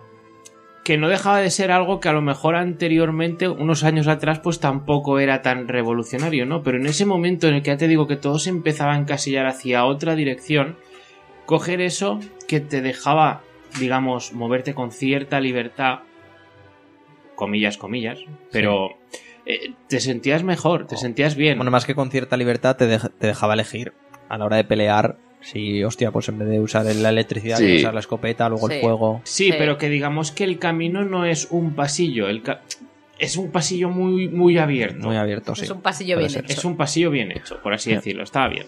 Sí, además que, que, que es un pasillo, pero además que tenía sus zonas, ya tenía sus teatros y tenía sus... Claro, estamos hablando de una ciudad, y entonces al ser una ciudad pues hay de todo y lógicamente pues aprovechan de ello para ponerte en zonas más interesantes que otras. Sí. Y El diseño artístico era brutal. Hmm. Y bueno, eh, continuando, si me permite Sergi, eh, llegó Bioshock 2. Bioshock 2, un, un juego que, que- en el que apartaron de 2K, que era la distribuidora de- del primer título, apartó a la gente de Irrational Games y básicamente cogió un par de ideas que desecharon y le mandó a, a- a uno de sus estudios propietarios, creo que era 2K, 2K Marine. Dos Marín, Marín, sí. sí. Gracias, Mark. Eh, hacer este Bioshock 2. En el que la novedad era que estábamos unos cuantos años antes de, de la historia del. No, unos cuantos años después. No, inicia, Ocho. se Sí, inicia sí, ocho. antes, el prólogo empieza antes.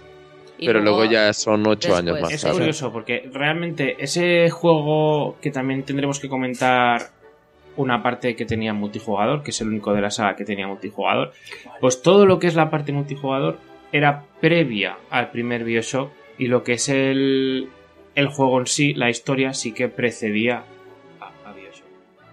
Uno. Uno. Y. Y bueno, y, y eso, no sé qué te pareció a ti, a ti, Sergi, el tema este. Pero, pero bueno, nos dejaban ser un, un Big Daddy, Alpha en concreto. Sí, era como un Big Daddy, pero un poco más limitado porque si no seríamos overpowered a tope. Pero bueno, yo creo que. A ver, eh, yo creo que si coges Bioshock 2 sin saber nada, esperando otro Bioshock igual de bueno, te vas a decepcionar. Ahora, sabes todo lo que ha venido por detrás, que no es la misma compañía, que, que hicieron lo que pudieron y todo eso, pues no te sabe tan mal. O sea, si Bioshock 2 jugablemente es pues, posiblemente el más pulido de toda la saga. Y, pero claro, Eso narrativa. de poder usar los dos, las, las dos manos a la vez, era, en ese momento era, porque en, en el 1 tenías que cambiar del arma a los poderes mm, con un botón. Claro, era una locura. Y aquí en cambio se pulió mucho más y. Y de hecho es lo que se utilizó de luego en Infinity, pero bueno, que, que el, Bioshock 2 era, eh, era jugablemente mucho mejor, pero el, el concepto era el mismo, la ambientación era la misma y la historia pues era como pues, muy bien. De hecho yo Bioshock 2 me acuerdo de dos escenas en concreto, que es el momento que puedes controlar al, al- que eres una Little Sister. Oh, Dios, qué buena es esa parte. Yo creo que es la mejor sin duda. Qué buena es. Cuando llegué, es que casi se me cayeron las bragas al suelo, directamente. A mí no se me cayeron las bragas, pero el tema es que ese era un momento que subía el nivel del juego. Es que parecía el primer juego, ¿sabes? Era como, ahora vuelvo a sentir eso, los feelings. Pero también había otro momento, que era cuando tú podías ser Big Daddy y meterte ahí en medio del agua y Sí, las sumergir. partes, claro, porque las- tú eras un Big Daddy, o sea, eso... Eras el agua te el da igual. o El agua te da igual. Claro. Y ahí andar por el medio del océano, pues tenía su, su gracia. Tenía su aquel, Su sí. encanto, sí. Sí. Sí, Y- que luego se ha hecho bastante, pero en ese Y momento. Si, si no me falla la memoria, en este ya perdíamos el sistema de ruletas. En vez de llevar todas las armas que se podían, solo podíamos llevar dos, ¿no? ¿O fue directamente con Infinite? No me suena que tuvieras menos elección de armas. O sea, había armas, pero solo podías llevar encima dos. Es que no sé cómo no, tenía, tampoco tenías tantas armas, porque era como tenías. el- Claro, pero en el primer Bioshock, que no lo Sí hemos lo comentado, tenías, tenías la rueda para elegir, como en los shooters muy clásicos, en la que podías elegir pues pistola, ametralladora directamente, eh, bazooka, eh, lanzagranadas, escopeta. Sin embargo, creo, en el Infinite seguro, pero en este también solo te dejaban elegir entre dos. Y, y bueno, tú, Sarai, le pegaste fuerte al online, lo sé. Yo muchísimo. A mí me gustó mucho el online. Porque tenías que usar muy inteligentemente los poderes, sobre todo según el... el, ti- el- Que, que si en el Mag estaba yo solo, Sarai estaba sola en el Bioshock. Perdona, me lo puse hace no, no mucho tiempo y seguía gente jugando, te lo juro. No, no Hace sé. dos años. Un, uno, Joder, hace dos años. Pero uno o dos años, pero coño, ¿de cuándo es este juego? Por favor, refrescarme la memoria. 2010 o 2009. Joder. A 2014. En 2015 seguía jugando gente. Y 2000. realmente es que El juego es de 2012, 2013. Dos- no, perdón, perdón. Perdón, no, 2010, no, no. 2010. Vale. perdón. Pero es que pone aquí. Ah, vale, no, perdón, perdón, perdón. Será el Infinite. Bueno, y, y eso, no sé, Bioshock 2 que fue fue para mucha gente una, una gran decepción. Una gran decepción. Yo, yo es que es de los tres el que menos recuerdo. No sé si os pasa a vosotros, pero a ver, no. eh, yo creo que era un juego que, aunque te proponía cosas interesantes, en plan, pues eres un Big Daddy y puntos de vista distintos, no dejaba de ser mucho ya lo que habíamos visto en el primer Bioshock, claro. Entonces no te sorprendía tanto, Evidente. pero seguía estando bien. Entonces, si, si realmente quitabas lo que es la frescura que tenía el primero, que venía un poquito rota, pues, pues el resto del juego estaba bien. eh, te proponía retos chulos y, y incluso, pues, Pero no sé, me gustó, a mí me gustó. Yo debo ser raro, pero me gustó. yo recuerdo la rabia que sentía cuando la gente decía, no, es que es muy continuista. Y yo, joder, es que estás en... O sea, es lo mismo, ¿qué quieres? ¿Qué te quieres inventar? Mm. A mí me daba mucha rabia y sin embargo el final, el final me pareció súper, súper emotivo. O sea, de, de, de, de llorar. El final.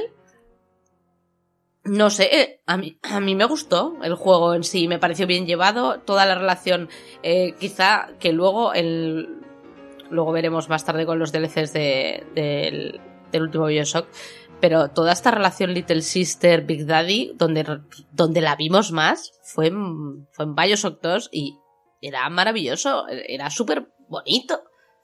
Yo creo que para. No, no sé qué piensa Kim Levine, pe- pero, pero creo que si yo me cogen la obra y me hacen un spin-off así, es como, bueno, pues no está mal, o sea, no, no creo que se pueda quejar. No, como obra aparte, creo que está muy bien y sí que muy bien la estela. No sé. Yo si fuera él me lo hubiera pensado, digo, "Ah, a lo mejor no soy tan bueno. Pero claro, el chaval luego creó Bioshock Infinity. Y ahí sí que yo creo que mm, dejó claro que, que no había sido casualidad ni nada por el estilo, ni, ni eso era flor de un día y ya está. Eh, Bioshock Infinity nos lleva hacia las nubes. Y yo creo que, bueno, no, no es que lo creas, que el juego de, pers- de por sí ya te hace muchos paralelismos con el primer Bioshock. No nos esconde de nada, ¿no? Si en el primero tenemos los plásmidos, aquí tenemos el... ¿Cómo se llamaba esto? Eh, Ah, no me acuerdo. Los plásmidos no, teníamos los, los jarabes del Bioshock Infinite, ¿cómo se llamaban? Los tónicos. Los Tónicos. tónicos. tónicos. Gracias. Pues eso, y que tenemos el- también el Andrew Ryan del cielo, que, que este caso es Comstock, el amigo Comstock. Comstock. Y, y nosotros controlamos a, a Booker, Booker que tiene como una deuda pendiente y tiene que ir a buscar a... a tiene que resolver una cosica que le ha pasado. le ha pasado. Que- Entonces, cuando- Sí, bueno, que esta vez te, te- te interrumpo súper fuerte, Sergi. Que en vez de estar en el mar, subimos a la antítesis del mar, que sería el cielo. Nos, nos presenta en vez de Rapture Columbia. Eso lo acabo de decir. Ah, sí. Es que estoy súper dormido ahora mismo. Didi, sigue, sigue. Que, No, que pero- corto. No, y entonces es que tampoco voy a entrar muchísimo en Bioshock Infinity porque me huelo a que voy a hacer algún spoiler. Porque el tema de Bioshock Infinity es que cuando salió eh, se habló de obra maestra, el mejor juego de la historia. Bueno, se habló barbaridades, yo creo. Para el- Sí, sí. que lo- pero, o sea, que se- Era del palo, que era lo mejor jamás hecho por nadie o era una puta mierda. O sea, no, no hubo Sí. término medio con ese juego. Y además que, quiero decir, después era como Bioshock, eh, el primero es una mierda comparado con este. Y yo creo que cada uno... Al final, creo que lo que está claro es que Bioshock Infinite tenía eh, sus problemas, pero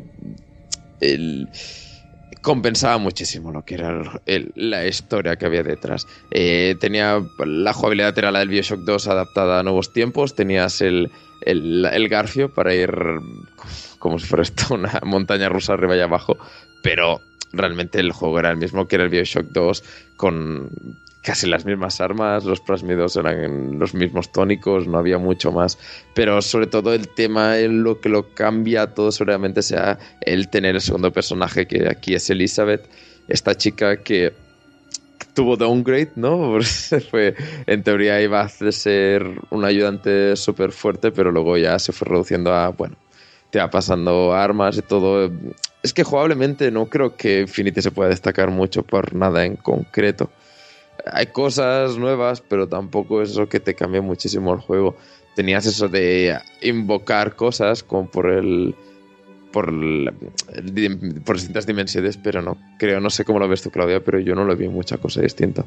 Yo es que recuerdo, creo que además estaba yo ya en... No sé si era por aquel entonces no era con un pixel de más o era ya the Robot. Pero recuerdo cuando hicimos, o al menos recuerdo... Especial, ¿no? recuerdo escuchar el análisis de, de Bioshock Infinite y también cuando hicimos el S con los spoilers, que ya es una saga a la que le hemos dedicado cariño. Pero em, yo recuerdo sobre todo que el problema de cuando salió Bioshock Infinite es que tuvo, tiene ese giro, ese gran final que nos dejó a todos locos y entonces marcaba mucho el hecho de si el juego te había encantado Eh, o te había dejado mm, poco frío. pues sí, más bien templadito, porque sigue siendo un gran final. Y ese problema es que durante esa época ya estábamos con el hecho de que la jugabilidad del juego en sí no se nos hacía genérica, ya estábamos Sí. hasta las narices.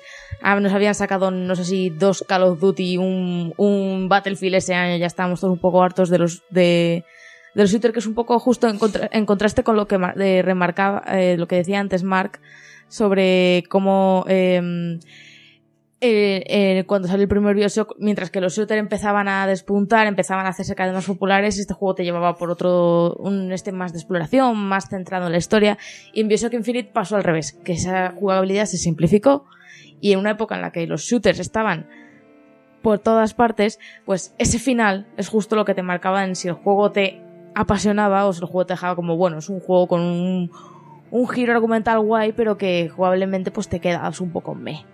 Yo personalmente soy de la opinión de que Bioshock Infinite es un, es un muy buen juego. Es... Pero es que el problema fue que Elizabeth se podría haber usado de una manera muchísimo más diferente para que para que hiciera una complejidad jugable que no tiene porque porque al final se simplificó, es lo que dice Bene, se simplificó muchísimo. Te enseñaban unos trailers que hacía eh, el oro y el moro y al final, pues bueno, si hace cuatro cosas y esas cuatro cosas que hace las hace bien porque además durante la pantalla no estorba, te pasa cosas, es, está gracioso, pero no es una revolución como pretendían hacer. Sí, además que, que al cabo de nada salió Last of Us, que era como otro mundo, ¿no? De tener un acompañante, no sé. que- era mucho más participativa Ellie de lo que de lo que era Elizabeth, o sea, Ellie a lo que te descuidabas a- te iba un enemigo por detrás y lo acuchillaba. Esta, pues, eh, si acaso se escondía y te pasaba una poción o una moneda. ¿eh? Sí, Bueno, al ni, ni se final, en- escondía. En ese sentido, Elizabeth resultó ser sobre todo un, un recurso muy importante para lo que es la, narra- Argumental. la narrativa, sí, para sí, el sí. argumento. Más que un recurso jugable. Pero te la pintaron como una companion súper útil. Sí, el- uno de los problemas que sufrió Infinite es un desarrollo. Es un desarrollo muy largo. Un desarrollo muy, muy largo. Yo eso no lo veo mal. No, pero no, una, el problema no es, malo, cuando pero- presentas cosas. muchas cosas. sí. presentas cosas que al final se no. presentó y supongo que por tema. Tuvo a la hora de presentarse demasiados ínfulas, por así decirlo. O sea, aspiró demasiado alto el juego, considero. Eh, nunca mejor dicho porque estamos en Colombia.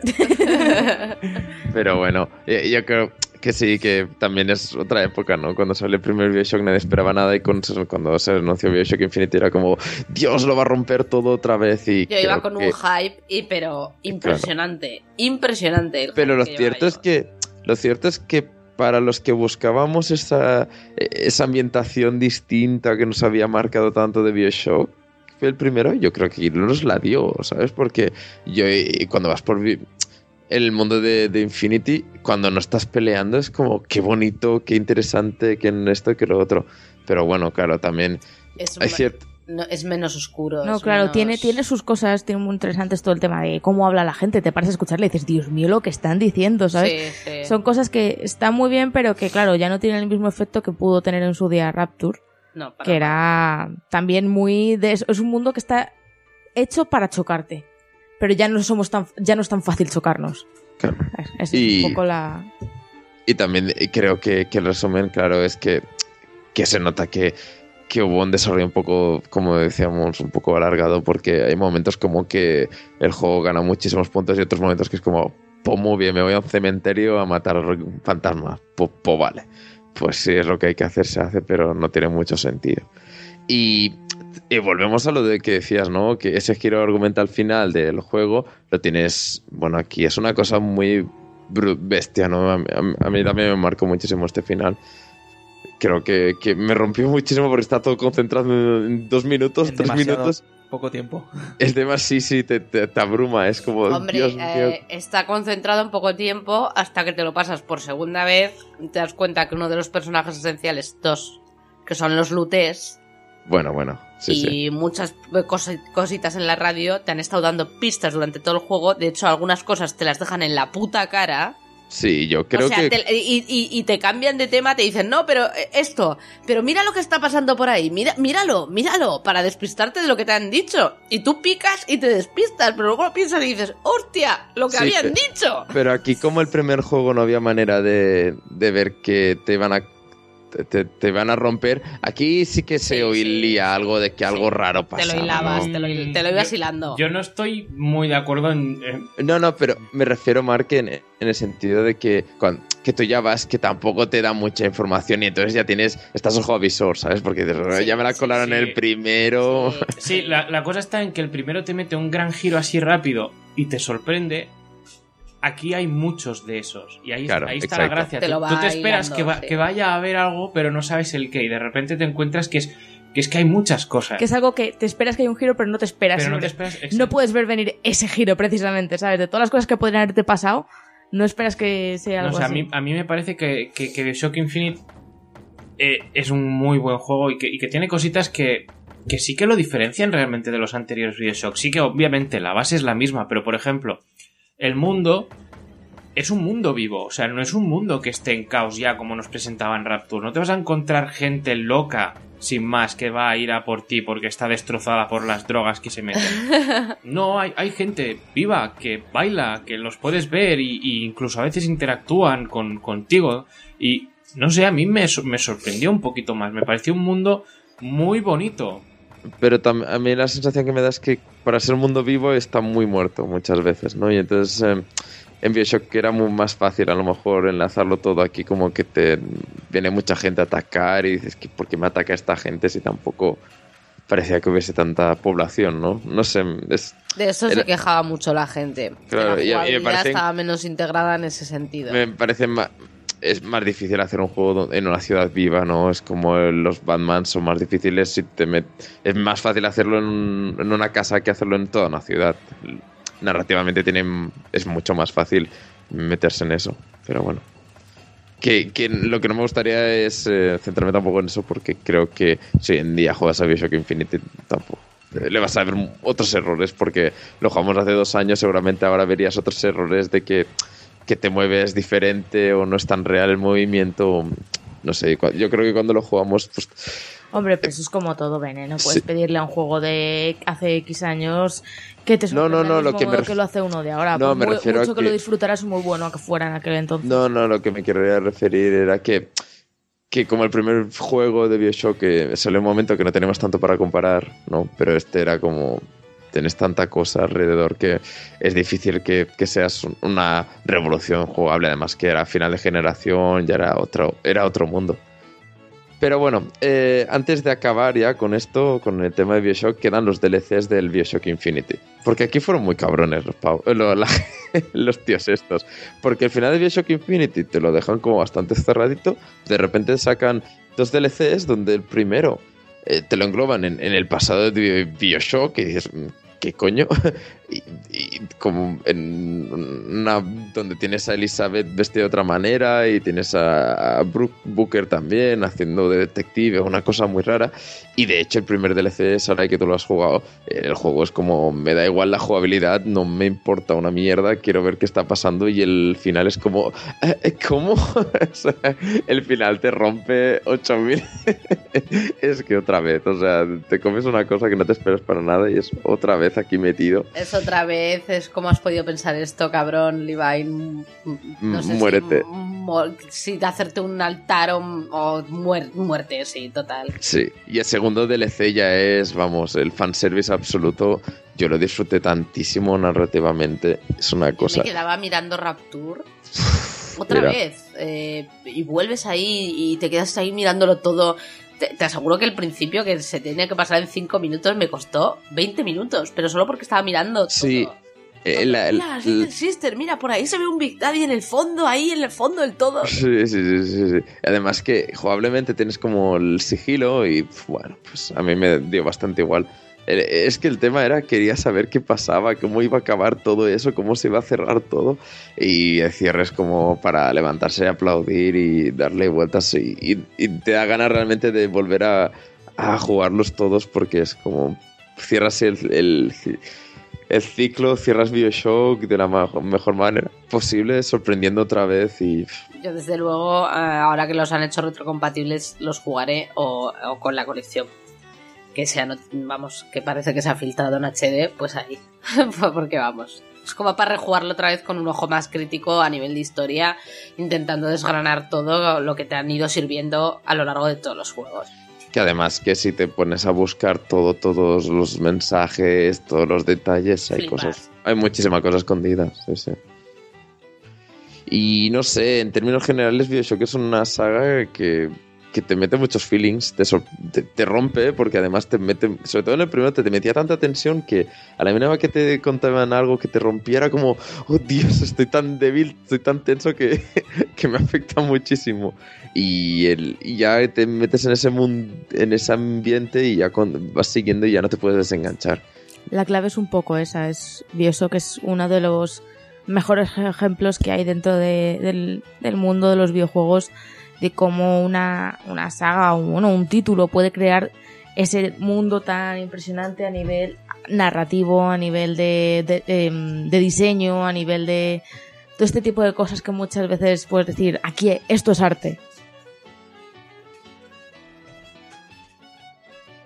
Eh, yo simplemente deciros que para mí es una de mis sagas favoritas también. De hecho, eh, hacerme elegir entre Mass Effect y Bioshock es como elegir entre papá y mamá. No puedo, eh, me es absolutamente imposible. Entonces, simplemente es una saga que recomiendo. Tenéis que jugar absolutamente. Y si, oye, a nivel jugable, pues mm, puede ser un poco simplista o la gente dice que es un poco simplista.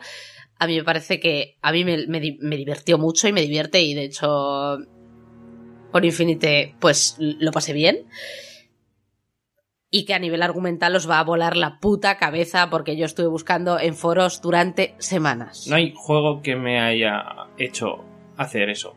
O sea, estuve realmente literal, o sea, literal, muchos días, semanas, eh, Pensando, todavía pensando en ese cosas. final. Buscando Y aún así- teorías, Y- explicaciones. y- y qué juego ha- hace eso? y te terminas el juego y dos semanas después te das Sigues cuenta de que aún sí. hay una parte que todavía no te habías dado cuenta que estaba enlazada con algo que no, te habías dado oh. cuenta al final y que es una pasada, es brutal como está hecho Infinite en este O lees un tweet, ¿no? Es un tweet de una, o ves una imagen en un tweet y, oh, madre mía, esto, no lo había Esto, pensado. Sí, sí.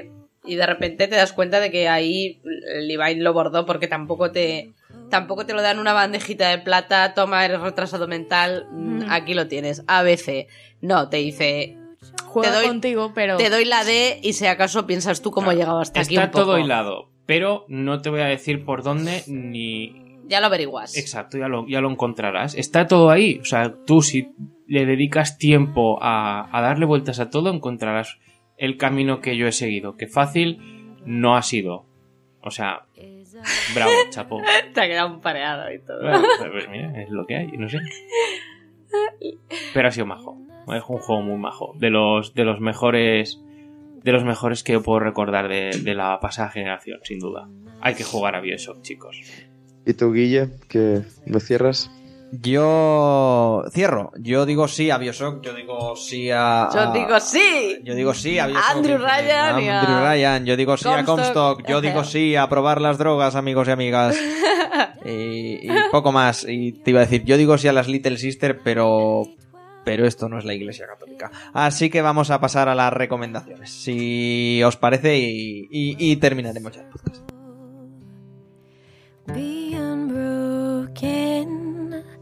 By and by, by and by is a better home awaiting in the sky, in the sky. You remember songs which you sang with childish voice. Do you love the hymns they taught you, or are songs of earth your choice? Will the circle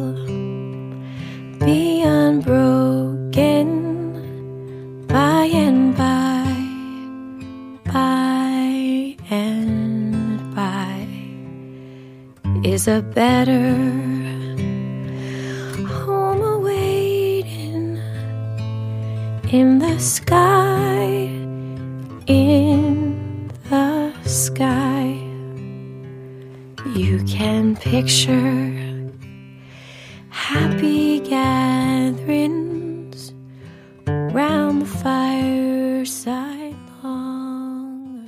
Así que nada, chicos, ya sabéis, cambiamos lo mejor y lo peor de la semana por una, una sección mucho más positiva, con la que somos todos mucho más alegres.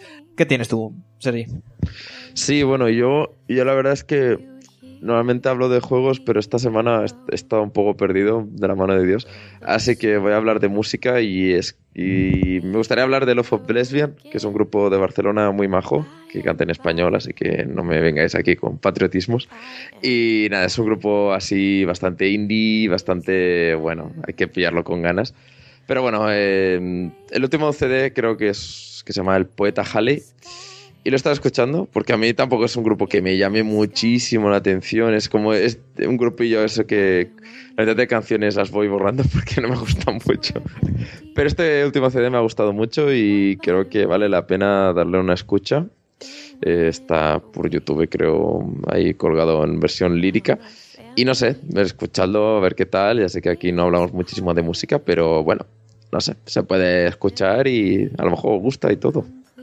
¿Quién, A lo quién mejor. sabe? ¿Quién sabe, no? A lo mejor no, porque cada uno aquí tenemos unos gustos bastante distintos. Pero bueno, a ver si algún oyente se anima. Siguiendo con lo de Bene, yo recomendación rápida, rápida musical.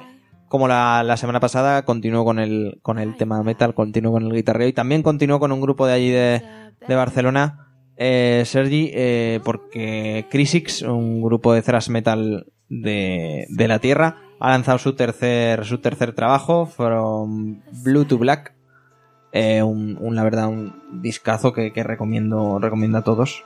Que, bueno, ya lanzaron su, su primer disco de Menas y su segundo Rise Den Rest. Y yo creo que se consolidan con este tercero como una de las mejores bandas del thrash metal. Ya no solo a nivel nacional, sino, sino europeo. Son jóvenes, tienen una carrera inmensa por delante y, y si más o menos os gusta el tema de, de esta nueva ola de thrash metal, os, recomiendo que le, que le echéis un oído como mínimo. Así que, Clau, ¿tú qué, nos quieres recomendar hoy? Yo un poco como ya adelantaba antes, eh, yo personalmente soy una persona que se pasa el día escuchando bandas sonoras, me encanta la música instrumental. Y desde luego esta semana la banda sonora de Batman vs. Superman me ha sorprendido de manera muy positiva. Creo que es una de esas bandas sonoras que aprecias una vez has visto la película y no al revés, porque hay bandas sonoras que por general las escuchas antes de ver una película y ya te gustan, ya tienen ese no sé qué, que dices, esto mola.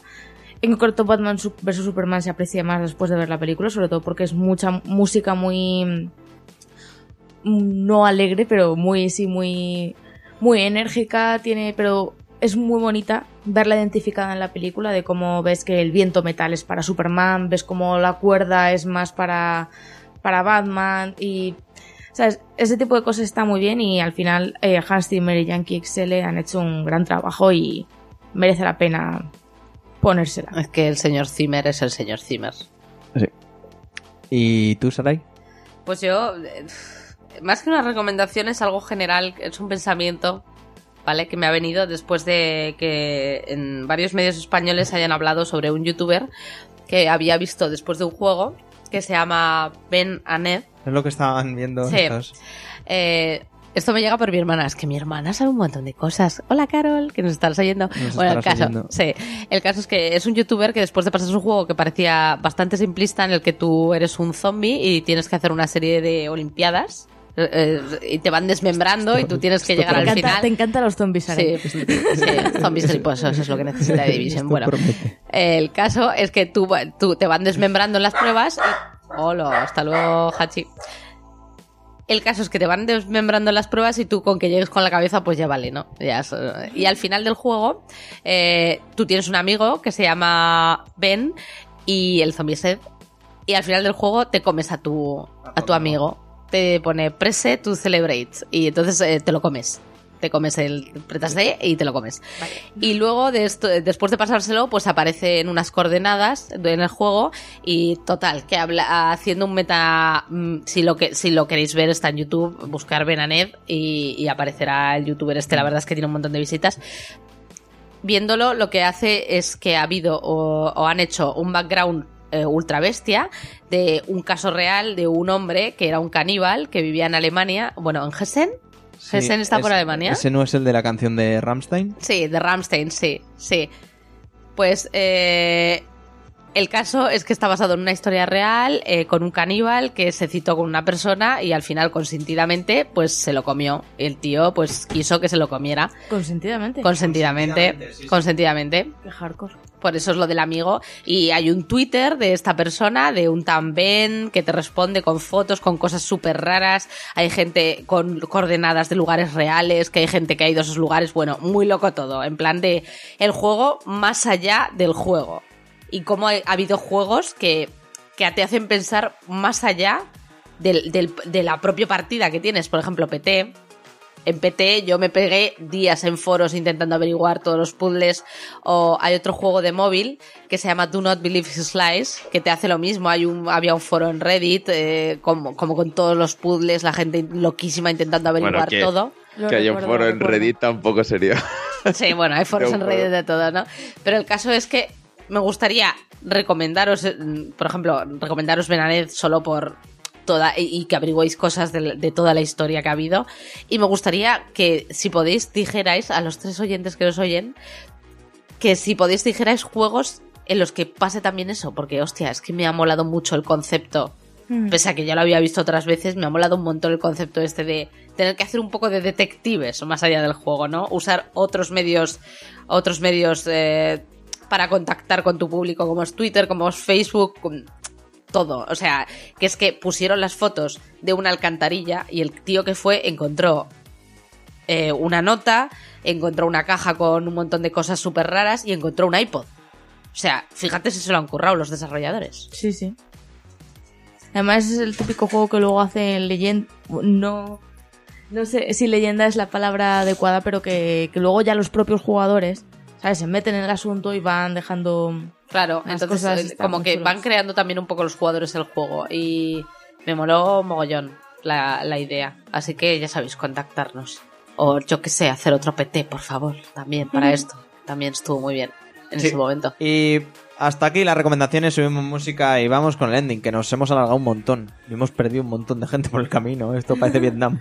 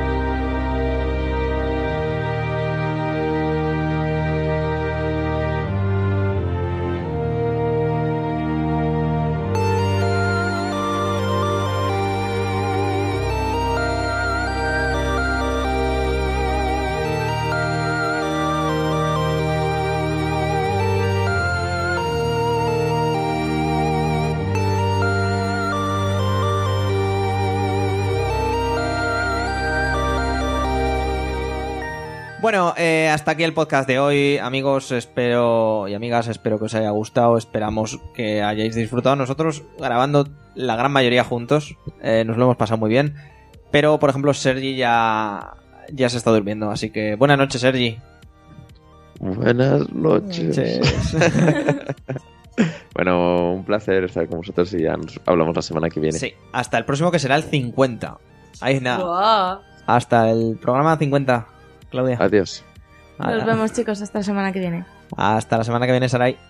Adiós, a ver si estoy poco menos congestionada. Hasta la semana que viene, Marc. Ala, que vaya muy bien, chicos. Hasta la semana que viene, mm, Guille. ¿Quién ha sido? Adiós. He sido Guille- creo que Guillermo todo el rato, pero como he salido un par de veces, puedo haber cambiado. Quién sabe. Eh, nada, muchas gracias por estar allí, allí o aquí o De detrás aquí de- a- aquí, allá, allá. En general, O vuestra allí, puta casa, en lo que vuestra sea. puta casa, en donde sea. Eh, si os ha gustado el podcast, compartirlo. Eh, dadnos cualquier feedback si lo queréis. Nos podéis contactar en todo tipo de redes sociales y en hola.kildarrobot.com. Y eh, gracias por estar ahí. Un saludo y nos vemos en el siguiente. Adiós. Adiós. Adiós.